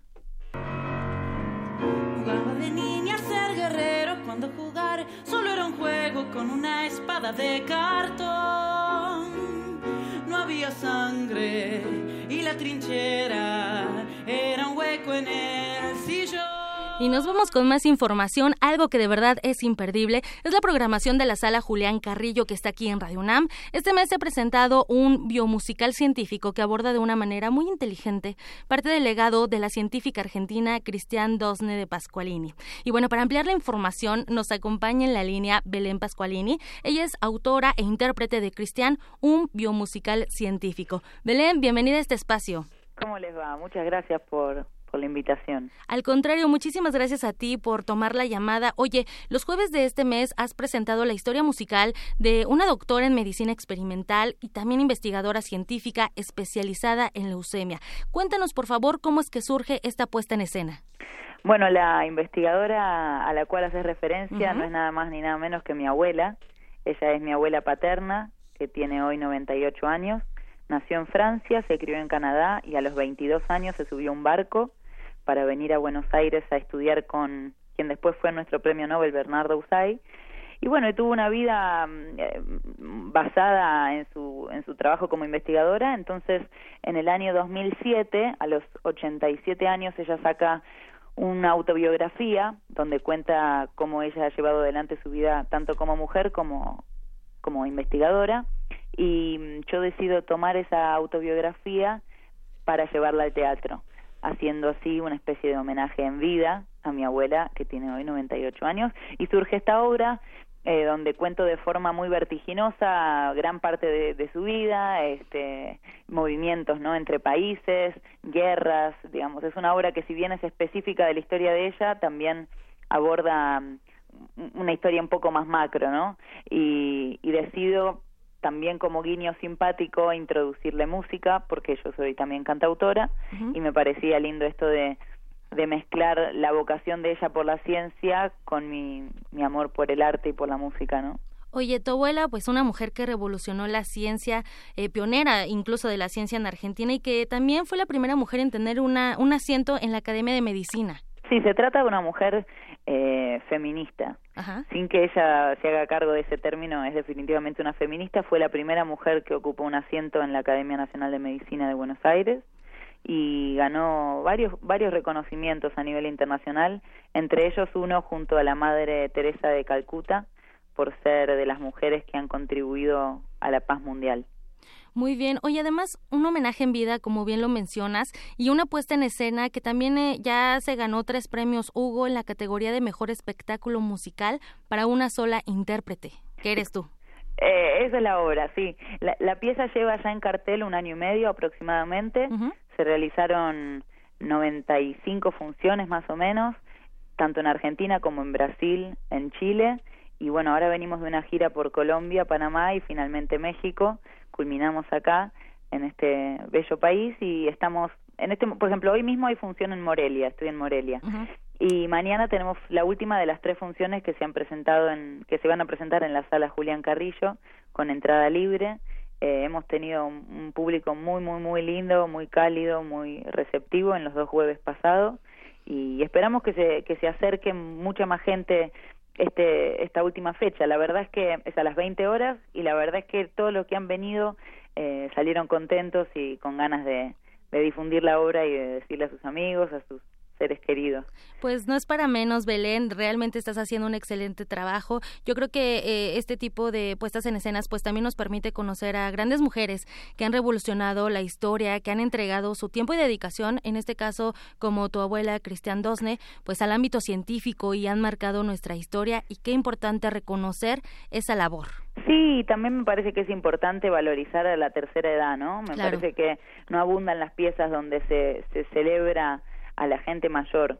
Con, con la llegada de Google a nuestras vidas, todo se consulta ahí en el celular, pero, pero hace muchos años la cosa era distinta y uno se acercaba a la gente mayor porque ahí, ahí radicaba la fuente de sabiduría, ¿no? claro. Es, una forma de homenajear al amor por la vida, al amor por lo que se hace, porque mi abuela ha sido una de las tantas personas que aman lo que hacen y una forma de, de celebrar la tercera edad y de, y de honrarla claro, y acercarnos también, bueno, pues este jueves es la última función aquí en la sala Julián Carrillo de Radio UNAM. La entrada es totalmente libre, ¿qué más pueden pedir? Oye, Belén, y ya para finalizar, ¿dónde más vas a presentar este musical?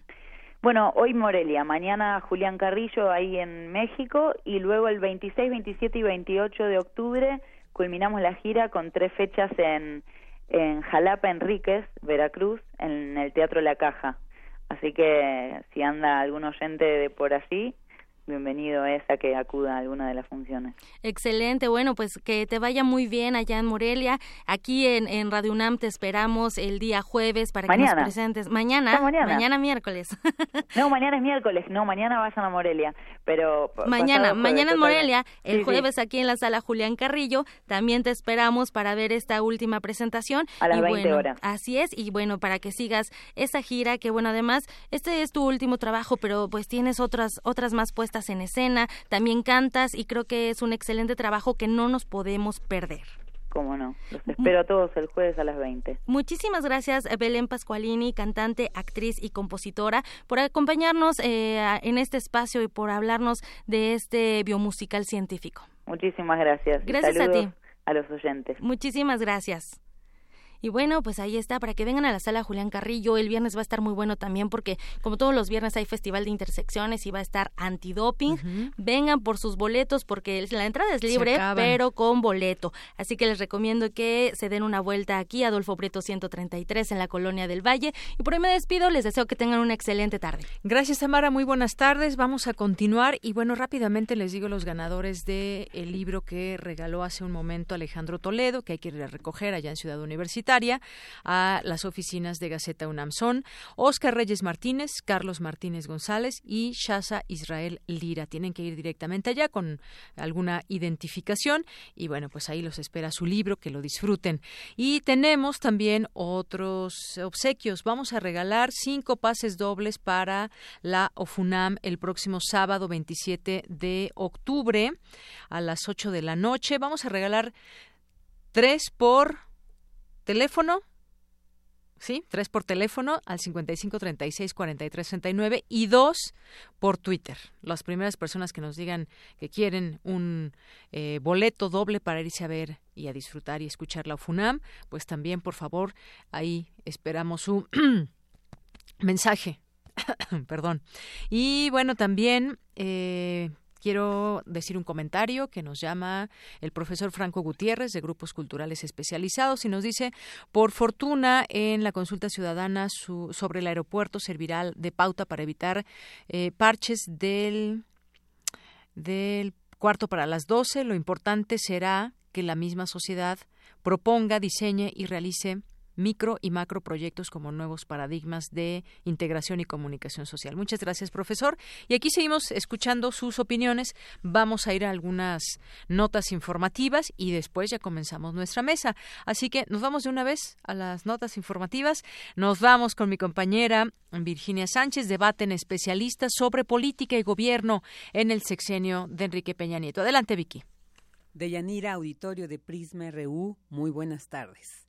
Desde el inicio de la gestión de gobierno del sexenio que está por concluir, se plantearon una serie de reformas que fueron avaladas por los tres principales partidos en ese momento, PRI, PAN, PRD. Reformas planteadas en cuatro áreas del desarrollo social. La primera, la educativa. La segunda, la reforma que proponía la universalización de la salud mediante la portabilidad de las coberturas, la convergencia de las instituciones y de los programas en términos de los servicios sociales ofrecidos. La tercera, que planteaba la universalidad de la seguridad social a través de tres componentes, una pensión universal para mayores de 65 años, el seguro de desempleo y el seguro de vida para jefas de familia. Y finalmente, aquella que planteaba un sistema nacional de programas de combate a la pobreza enfocado a garantizar el derecho a la alimentación y la erradicación del hambre. Estas fueron las propuestas iniciales de Enrique Peña Nieto. Sin embargo, en las reformas contenidas en este denominado Pacto por México, no se incluyó nada relacionado con la política de la vivienda. Así lo detalló Gerardo Ordóñez Barba, del Colegio de la Frontera Norte, durante su participación en el coloquio Política y Gobierno en el sexenio de Peña Nieto, que se llevó a cabo en la Facultad de Ciencias Políticas y Sociales. Y esto es una posición que han mantenido los gobiernos desde que se liberalizó el mercado inmobiliario en 1989, cuando se privatizaron los bancos que fueron nacionalizados por López Portillo en 1982. ¿Se acuerdan de aquel defender el peso como un perro? Bueno, de aquel momento se nacionalizaron los bancos y en el 89, ya con Salinas de Gortari, se volvieron a privatizar. Y esto, una de las intenciones era de que los, el mercado inmobiliario entrara, digamos, en, en el juego de mercado, ¿no? O sea, liberalizarlo, digamos, reducir la participación pública, hacerla, digamos, complementaria de la inversión privada si ustedes, por ejemplo, solicitan un crédito al ISTE, al al final lo que les prestan prácticamente no les va a alcanzar para comprar una vivienda. Tienen que complementar con un crédito privado. A pocas semanas de que concluya este sexenio encabezado por Enrique Peña Nieto, es importante hacer un análisis sobre los avances, y limitaciones de estas políticas implementadas. Al respecto, Ordóñez Barba señala lo siguiente. La única propuesta que prosperó, según lo planteado originalmente, fue el seguro de vida para jefas de familia. El resto enfrentó resistencias y rechazos y con excepción de la educación, cambios marginales. Hay avances en cobertura, pero con excepción de la salud, los resultados en los otros casos son decepcionantes. La ineficacia de las políticas sociales queda patentizado por la permanencia de los niveles de pobreza. La mayoría de los gastos sociales tuvieron volatilidad y acumularon caídas importantes en términos per cápita. Considerando lo anterior, es decir, esta caída de los gastos sociales y también que tuvieron algunos incrementos en las coberturas de las políticas sociales, es decir, la combinación entre cae el gasto y aumenta la cobertura, es muy probable que lo que haya pasado es que se haya deteriorado la calidad de los servicios y de la infraestructura existente. No es posible, sin dinero, evitar que sucedan esas cosas. Y esto resulta realmente preocupante para el caso de la salud y para el caso de la educación. Este es mi reporte. Muy buenas tardes. Gracias, Vicky. Muy buenas tardes. Vamos ahora con Dulce García, la UNAM, fundamental en el pasado, presente y futuro del sistema satelital mexicano. Adelante, Dulce. Deyanira, te saludo nuevamente con mucho gusto a ti al auditorio de Prisma RU. La UNAM ha sido fundamental en el pasado, presente y futuro del sistema satelital mexicano por sus diversos proyectos científicos y de ingeniería. Actualmente por su programa espacial universitario, afirmó Francisco Javier Mendieta Jiménez, director general de la Agencia Espacial Mexicana. Esta casa de estudios, dijo, colaboró en la construcción del primer satélite mexicano, en el desarrollo de antenas para los satélites Morelos 1 y 2, y sus ingenieros participaron también en el satélite Solidaridad. El futuro pues es promisorio, donde la UNAM también está propiciando ya la transferencia de tecnología a la industria, porque la labor de la UNAM no solo es crear conocimiento, atender necesidades, sino también desarrollo de la industria. México ha progresado de una industria maquiladora a una industria ya de mayor tecnología, la electrónica, las tecnologías de la información, la automotriz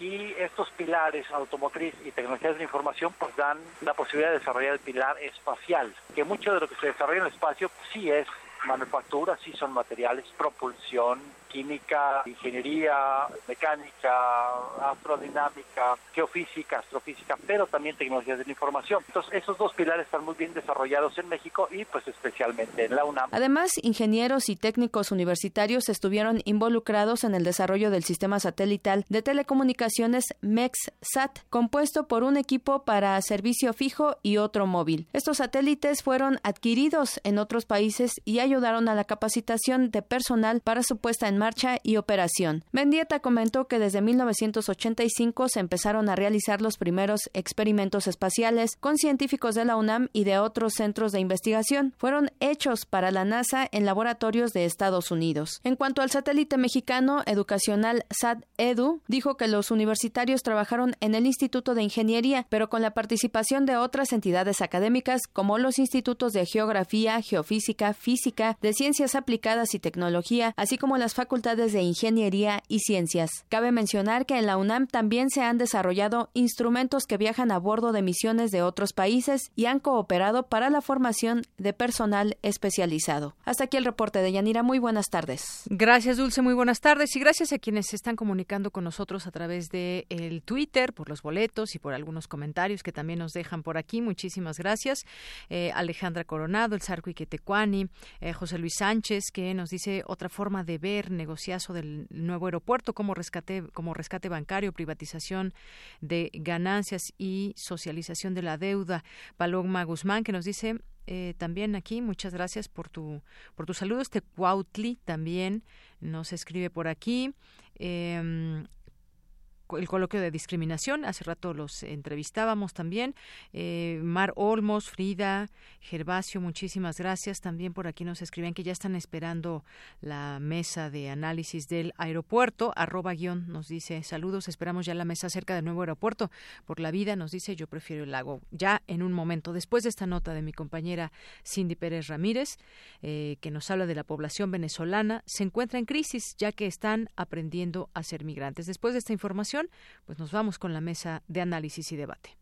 ¿Qué tal, Deyanira? Muy buenas tardes. Esta fue una de las reflexiones que surgieron en la mesa redonda Crisis y Migración de Población Venezolana, Retos y Desafíos para América Latina. Anitza Freites, directora general del Instituto de Investigaciones Económicas y Sociales de la Facultad de Ciencias Sociales de la Universidad Católica Andrés Bello y coordinadora del proyecto ENCOBI, Encuesta de Condiciones de Vida, señaló que la expansión económica derivada de los precios del petróleo y los cerca de 800 mil millones de dólares que de ello resultó no fueron ocupados para las transformaciones estructurales que Venezuela necesitaba, lo que generó un empobrecimiento. Decía la investigadora que cerca del 60% de la población no tiene dinero para satisfacer sus necesidades básicas. Prácticamente la acción social del gobierno ha quedado limitada a la eh, atención de, la, de, las necesidades en el área de alimentación a través de la provisión de lo que probablemente ustedes han oído hablar acá en México, lo que se denomina las, bolsas CLAP o las cajas CLAP. La dieta de los venezolanos ha ido desmejorando en términos de calidad, pues eh, ha dejado de, de, de ingerir los micronutrientes que se necesitan. La respuesta migratoria es inevitable es inevitable, sobre todo frente a la falta de una respuesta eh, institucional.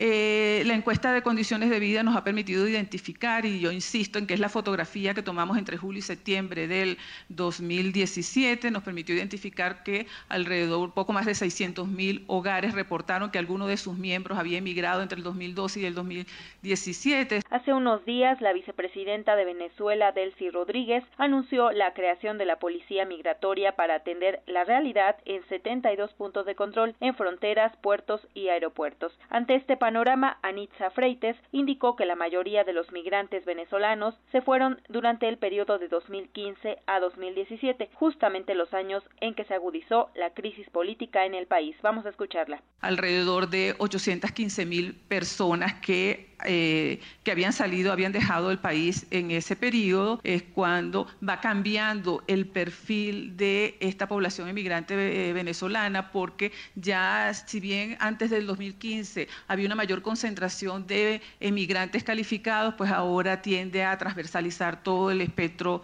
social eh, aunque todavía el peso de la población calificada sigue siendo importante. Ya no es Estados Unidos y España que tradicionalmente fueron los destinos eh, seleccionados con mayor frecuencia por los emigrantes venezolanos cuando la afluencia emigratoria era de menor intensidad, sino que ahora la, la, la, la mayor afluencia migratoria se reparte en la región latinoamericana, va hacia el sur y hacia Centroamérica y, y, México. Hay un cerco informativo por parte del Gobierno Nacional en cuanto a la provisión de estadísticas oficiales para tener conocimiento sobre la dinámica migratoria. Nosotros tenemos una ley de migración del año 2004 que solamente contempla una cara del fenómeno migratorio, que es la inmigración eh, esa ley nunca fue reglamentada por el, gobierno nacional, por el Estado venezolano. No se creó el Consejo Nacional de Migración, que debería ser el órgano asesor en esta materia. De Yanira, sin duda, seguiremos pendientes de lo que suceda en este país latinoamericano. Este es el reporte que tenemos. Muy buenas tardes. Gracias, Cindy. Muy buenas tardes. Y rápidamente les digo los ganadores que se van a ver a la OFUNAM el próximo sábado a las 8 de la noche. Es 27 el próximo sábado y tienen que presentarse ahí directamente en la taquilla y hay una mesa eh, donde pues están todas las personas que se ganaron una cortesía y vía telefónica nos llamaron Liliana Almaraz, Maribel García y Oscar Flores. Deben de ir directamente allá, una media hora antes, 40 minutos antes y por eh, por Twitter con su seudónimo Danodant y Lalo Rabieta son los que se ganaron un pase doble para irse a ver a la UFUNAM. Continuamos. Relatamos al mundo. Relatamos al mundo. Porque tu opinión es importante, síguenos en nuestras redes sociales, en Facebook como Prisma RU y en Twitter como arroba PrismaRU.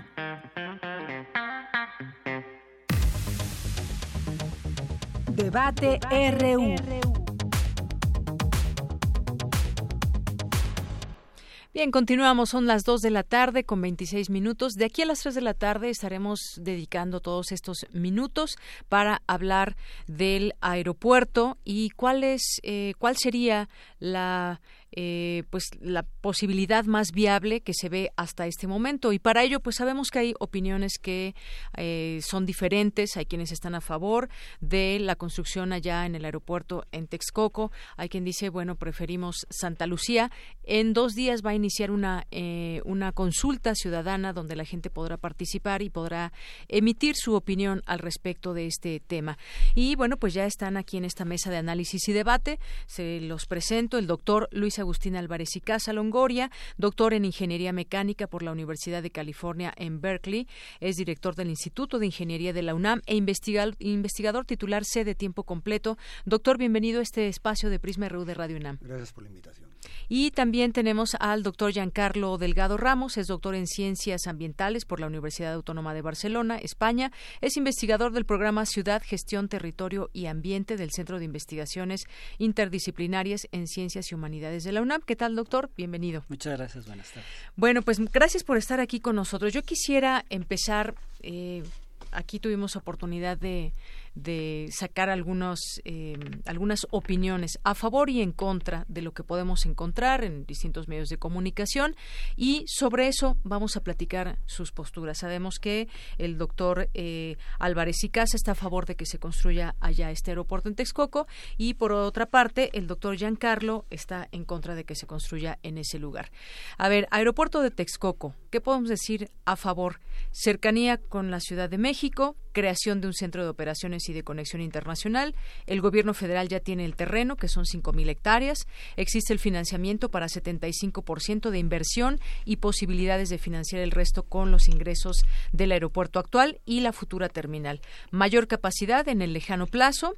Eh, ya hay un avance global en la obra de 31%, aunque dijo hace unos días Jiménez Espriu que eh, sería del 28% este avance.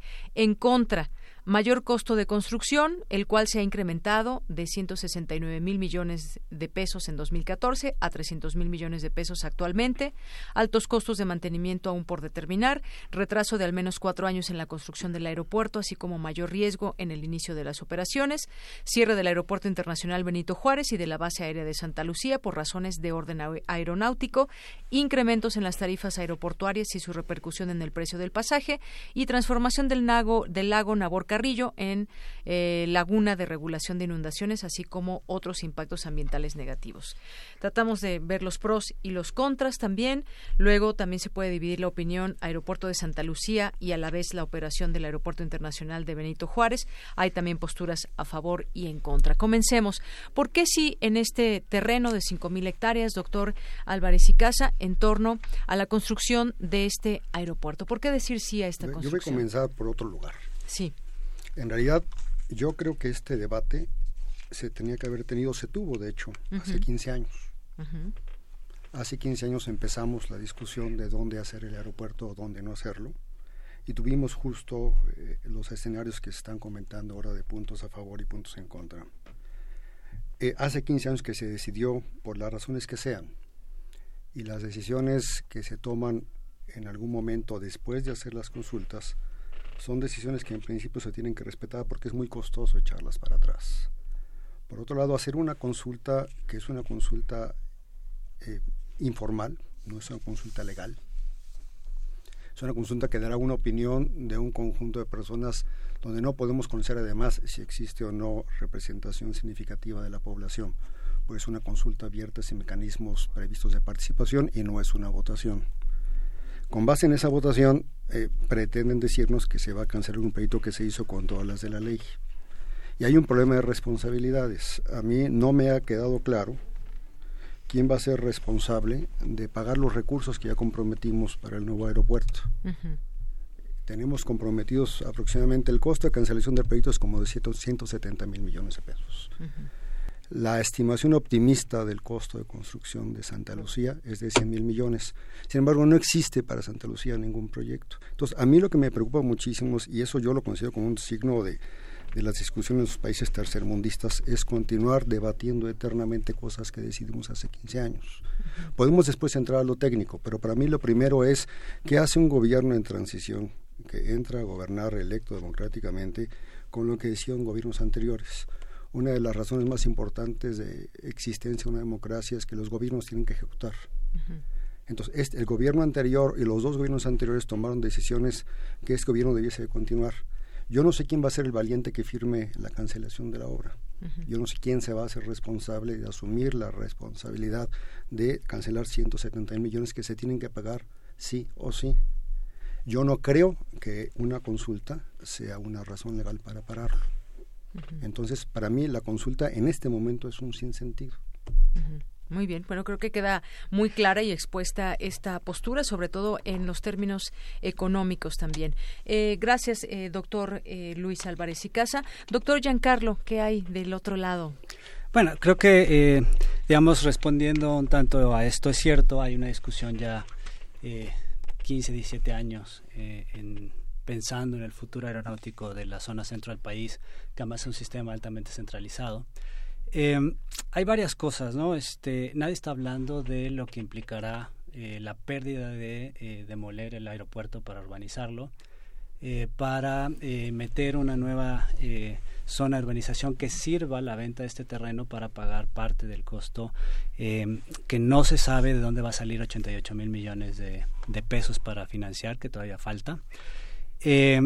Hay una, hubo todo un proceso bastante opaco en eh, cómo se definió eh, la manifestación de impacto ambiental que tiene el aeropuerto es, la tiene hasta donde se sabe para la etapa 1, no para las dos etapas.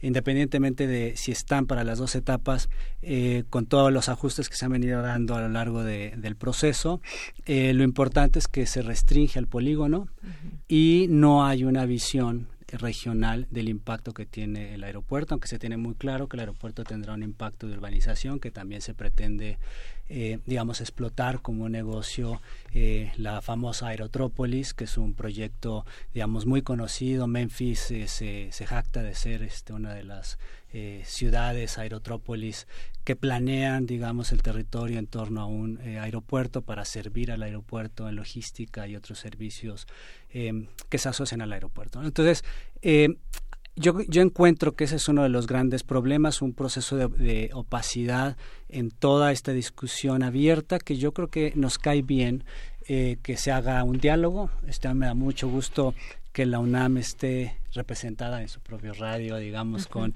posturas diversas, es lo que hace la, a la UNAM rica, ¿no? Que tengamos estos diálogos, más que debates, pues somos todos colegas. Pero este creo que sí tenemos eh, visiones encontradas, por ejemplo, el tema del costo, se habla que es muy costoso, bueno, pagamos cuatro veces más, eh, digamos, si calculamos que los, los costos inmediatos eh, de los contratos son por arriba de los 100 mil millones de dólares, pagamos 400 mil millones de dólares más o menos en importación de gasolinas, pagamos seis veces, bueno, 600 mil millones de, de pesos los pagamos en eh, solo a los intereses del FOBAPROA. Entonces hay que situar bien cuánto es este dinero y cuánto vale el aeropuerto que tenemos hoy día que se tendría que demoler porque además es inoperativo porque no es una cuestión de aeronáutica en el aire sino cómo trazaron las líneas las pistas perdón en el nuevo aeropuerto internacional de la Ciudad de México con el trazo que tienen las otras pistas en los otros dos aeropuertos. Entonces, este, y digamos, el tema es si se puede tener un sistema regional eh, de aeropuertos o no. Eh, muchas ciudades operan con diversos aeropuertos. Efectivamente, es todo un reto logístico para las aerolíneas, etcétera. Eh, pero por otro lado, es seguir con esta tendencia de una sobrecentralización de el proceso, digamos, de un mega aeropuerto en una cuenca que tiene los problemas que ya tiene en términos de agua y calidad de Así es. Bueno, pues yo voy viendo aquí algunos temas de los cuales podemos, ¿por qué no? Sí, también debatir. Se vale el, debate, se valen las opiniones diversas, como decías, doctor Giancarlo, muchas gracias. Y, y bueno, eh, vemos también aquí que prevalece en mucho del discurso, que hemos estado viendo y que te ha subido un poco ahí, doctor Giancarlo, en ese tema de eh, lo ambiental, que ya tendremos oportunidad en unos momentos más de adentrarnos en, ese tema. Eh, doctor eh, Luis Álvarez y Casa, también en, distintas opiniones, entrevistas que ya le han hecho, yo rescato algunas cosas. En Texcoco dice, debe tomarse con criterios técnicos antes que democráticos, un poco lo que nos decía sobre esta, sobre esta consulta. Ahora, se ha hablado también de este tema del tipo de suelo que hay allá en Texcoco, eh, la viabilidad de construcción en un suelo que es arcilloso, blando, que se hunde eh, y ha determinado que es viable, es lo que se, aún con estas características, es viable este proyecto. ¿Cómo lo podemos ir entendiendo también quienes nos están escuchando? Eh, el asunto con el suelo de la Ciudad de México es que no solamente en Texcoco es malo, es malo en casi todos lados.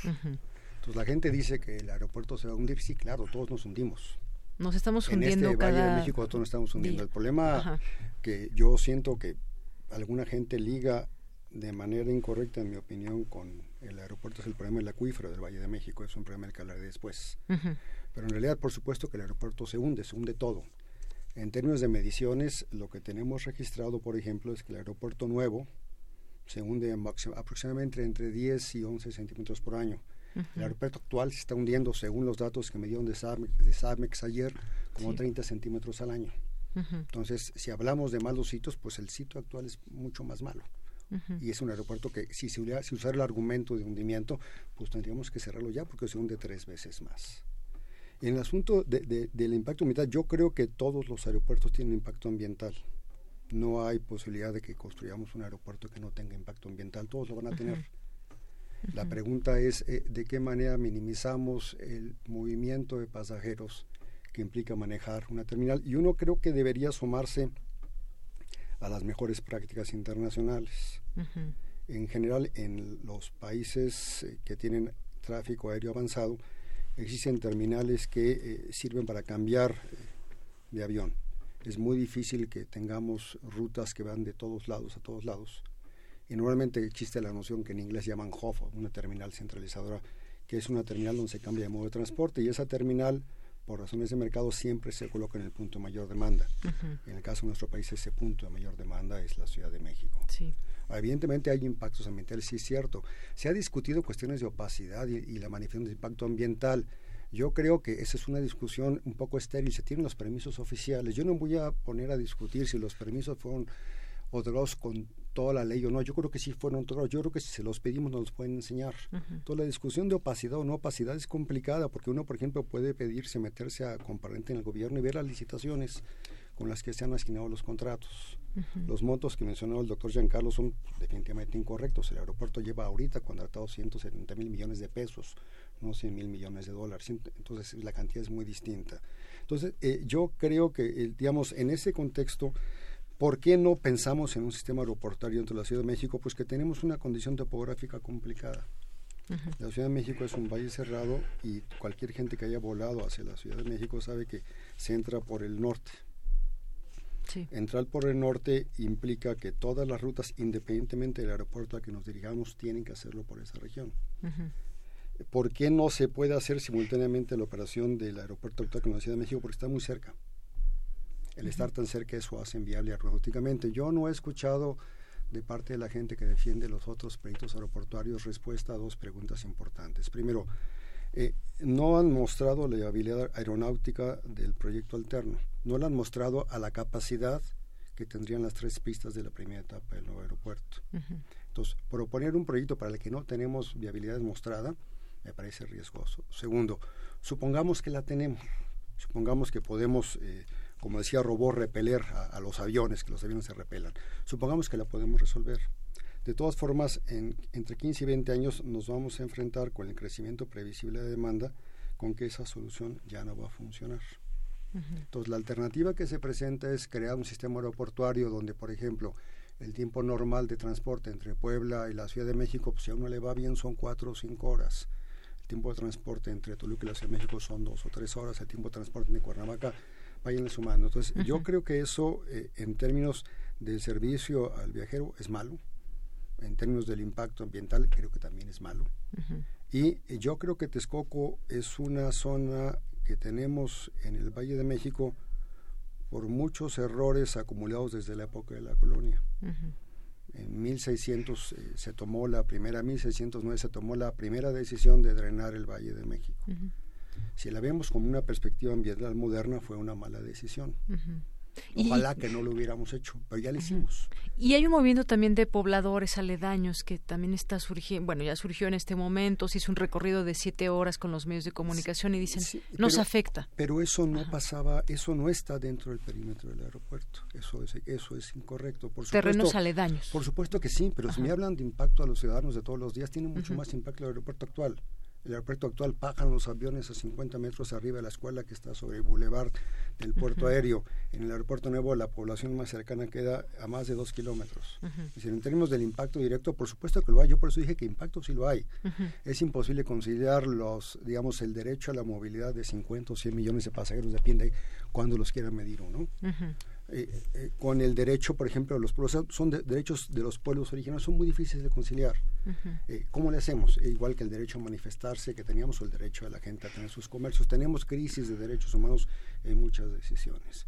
Supuestamente debiese gobernar en esas crisis el bien común o el bienestar común.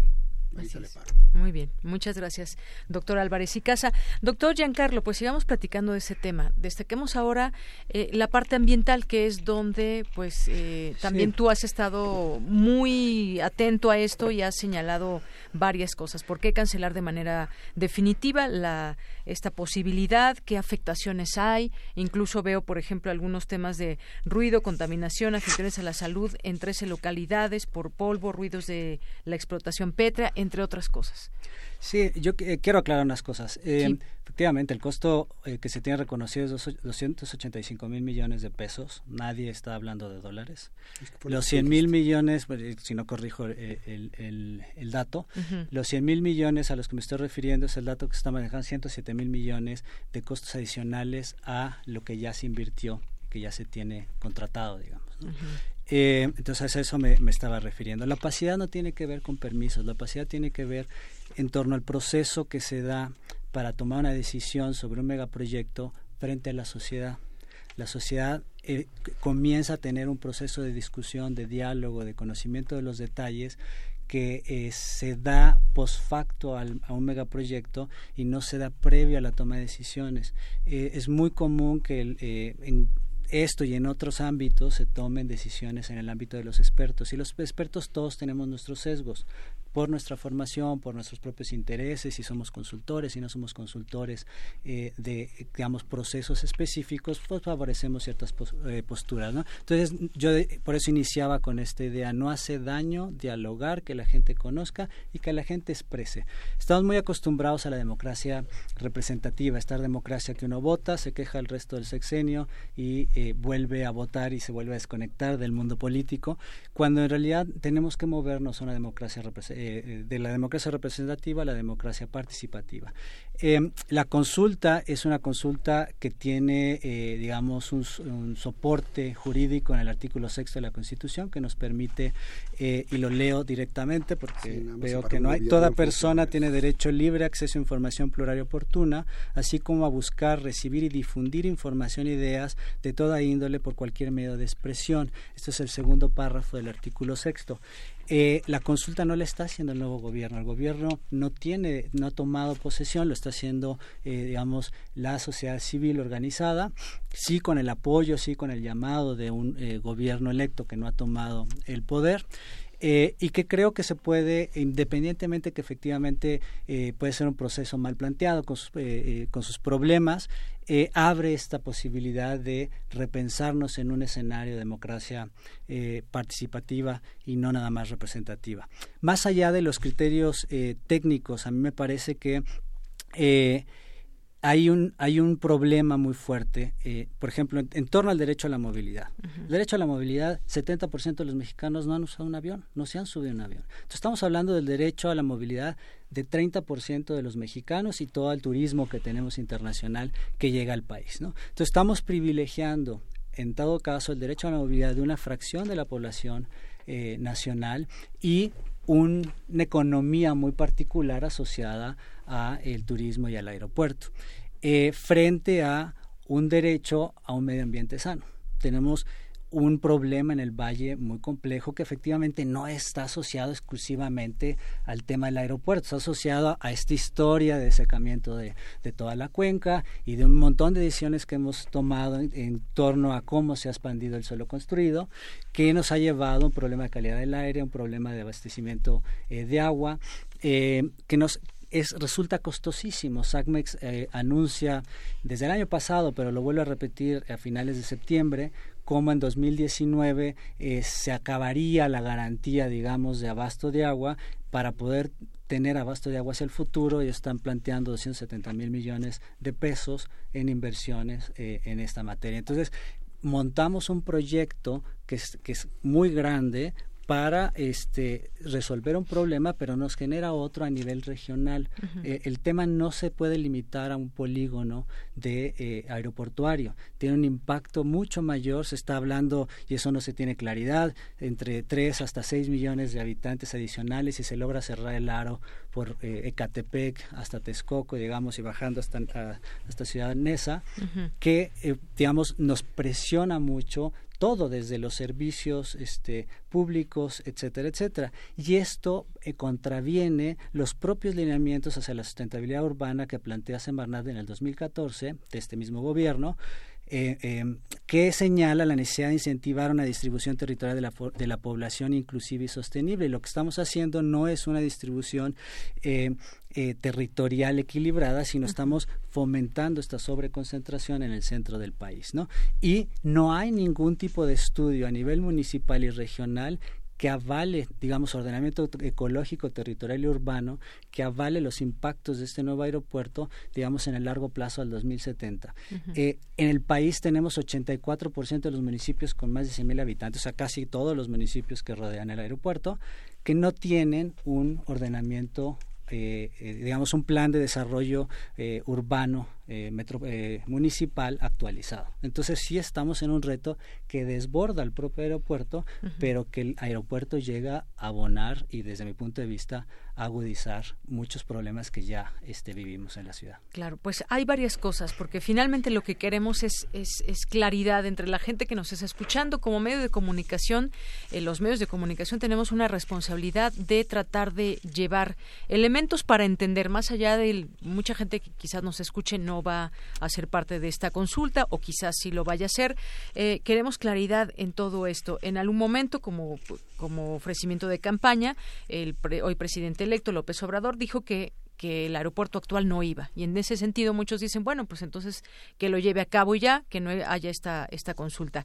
Por otra parte, se anunció hace también un par de semanas, me parece, eh, que se inversión para el aeropuerto internacional Benito Juárez y Toluca, independientemente de la decisión de dónde vaya a quedar eh, el nuevo aeropuerto. Ahora, hablemos de la viabilidad o no de Santa Lucía. Si queda Santa Lucía, eh, ¿cómo queda el aeropuerto internacional Benito Juárez? ¿Cómo Toluca y bueno, pues queremos ese, ese justamente tener esa, esa claridad. Si funciona Santa Lucía, ¿Qué eh, pros y contras también hay en todo esto?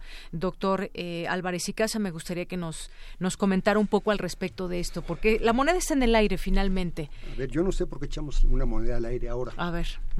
esta discusión, aunque me digan que no, sucedió hace 15 años. Y se decidió por el, la construcción de nuevo aeropuerto en Texcoco. estamos repitiendo una decisión que tomamos hace 15 años que fue controvertida igual. Eh, José Manuel Riobó, que está impulsando el proyecto de Santa Lucía, lo hizo también hace 15 años. Esta controversia se dio. No nos acordamos porque no nos gusta acordarnos, pero la tuvimos. Y es una controversia irresoluble. Es una controversia irresoluble porque es imposible una decisión, una decisión de consenso. Eh, yo lo que mencioné antes es que no hay ningún estudio aeronáutico serio que diga que a máxima capacidad del proyecto conjunto de Santa Lucía y del aeropuerto actual equiparen capacidad al proyecto de Texcoco. Eso no lo hay. Entonces, que pueden funcionar, claro que pueden funcionar. El problema es la intensidad de la circulación.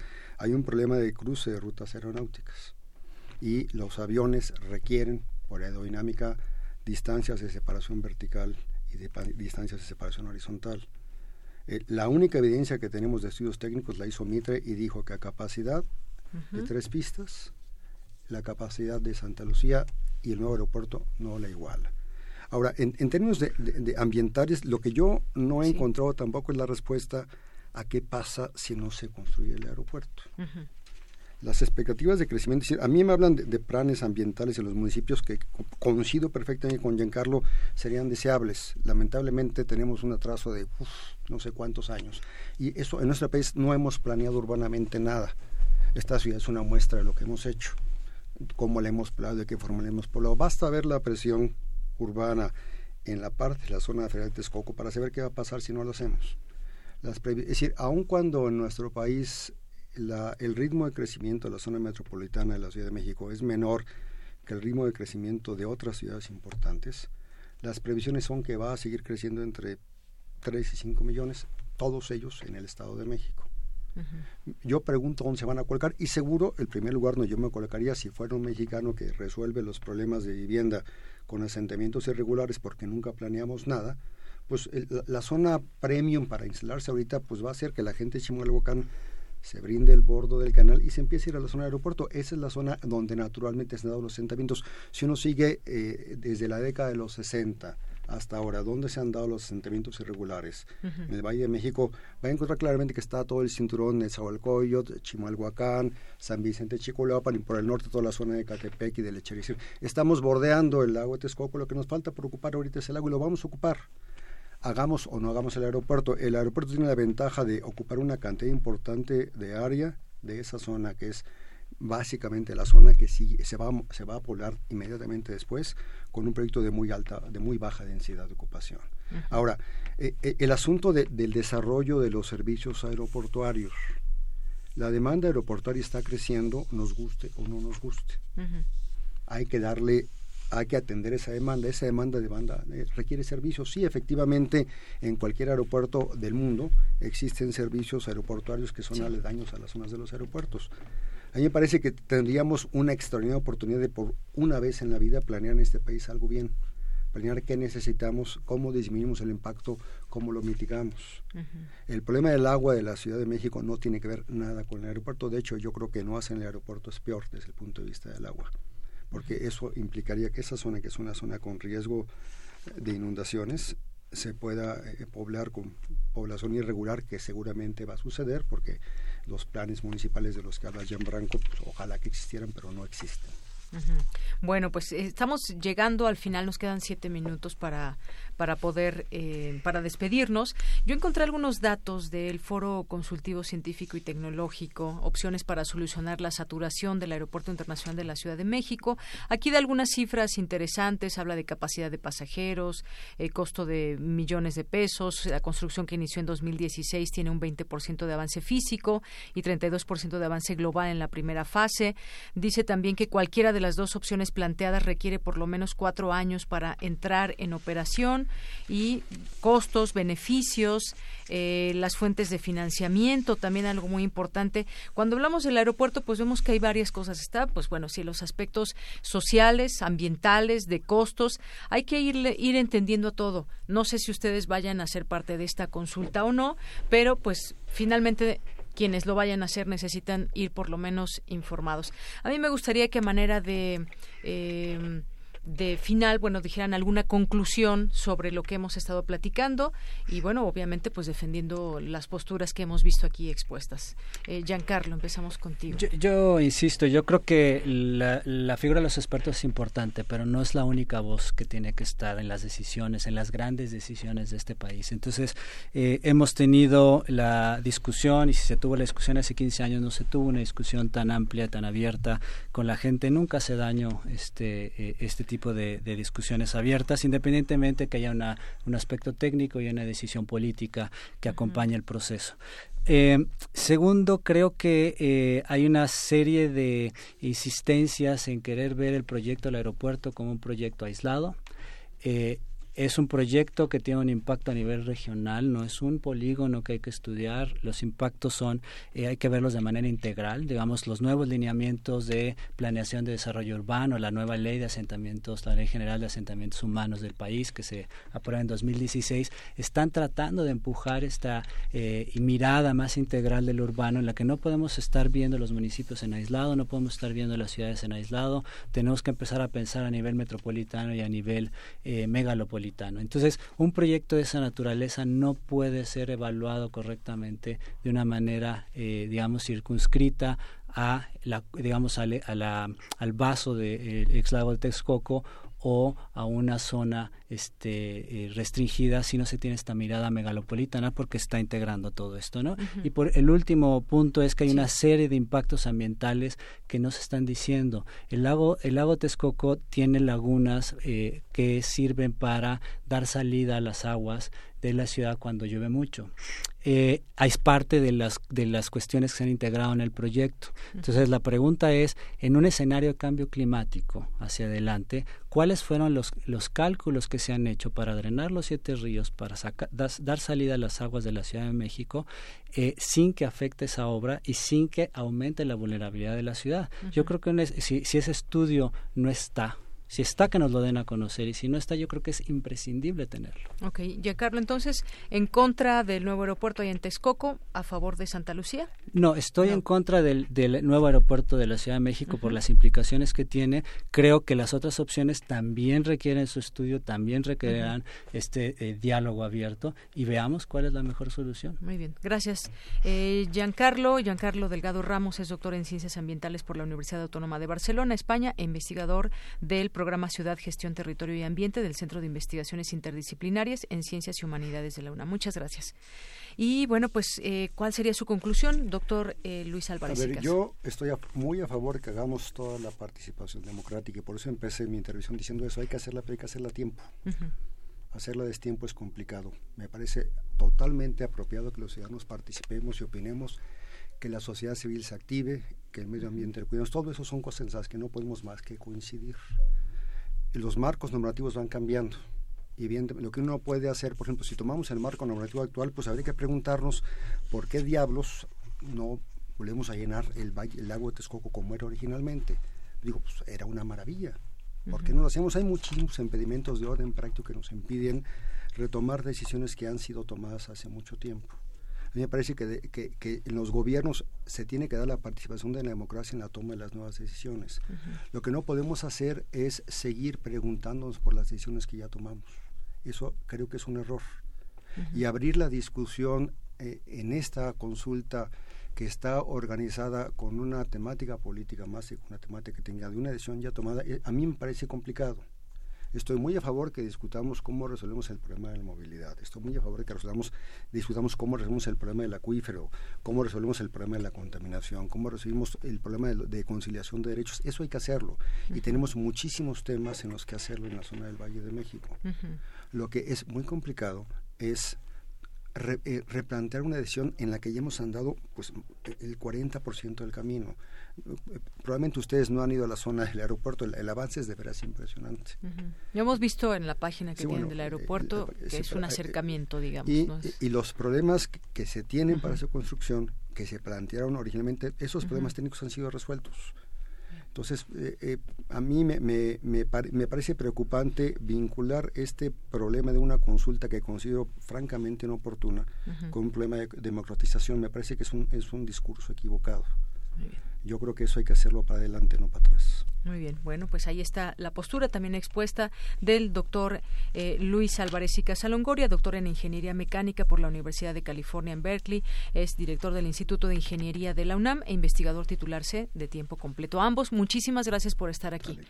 Son parte de estas opiniones que queremos mostrar aquí a través de Prisma RU de Radio UNAM para conocer pues de quienes están eh, pues muy de cerca con datos y que conocen de estos terrenos y conocen de la viabilidad o no de estos grandes proyectos. Son las tres en punto, con esto me despido. Soy de Yanira Morán. Que tenga muy buena tarde y muy buen provecho. Hasta mañana.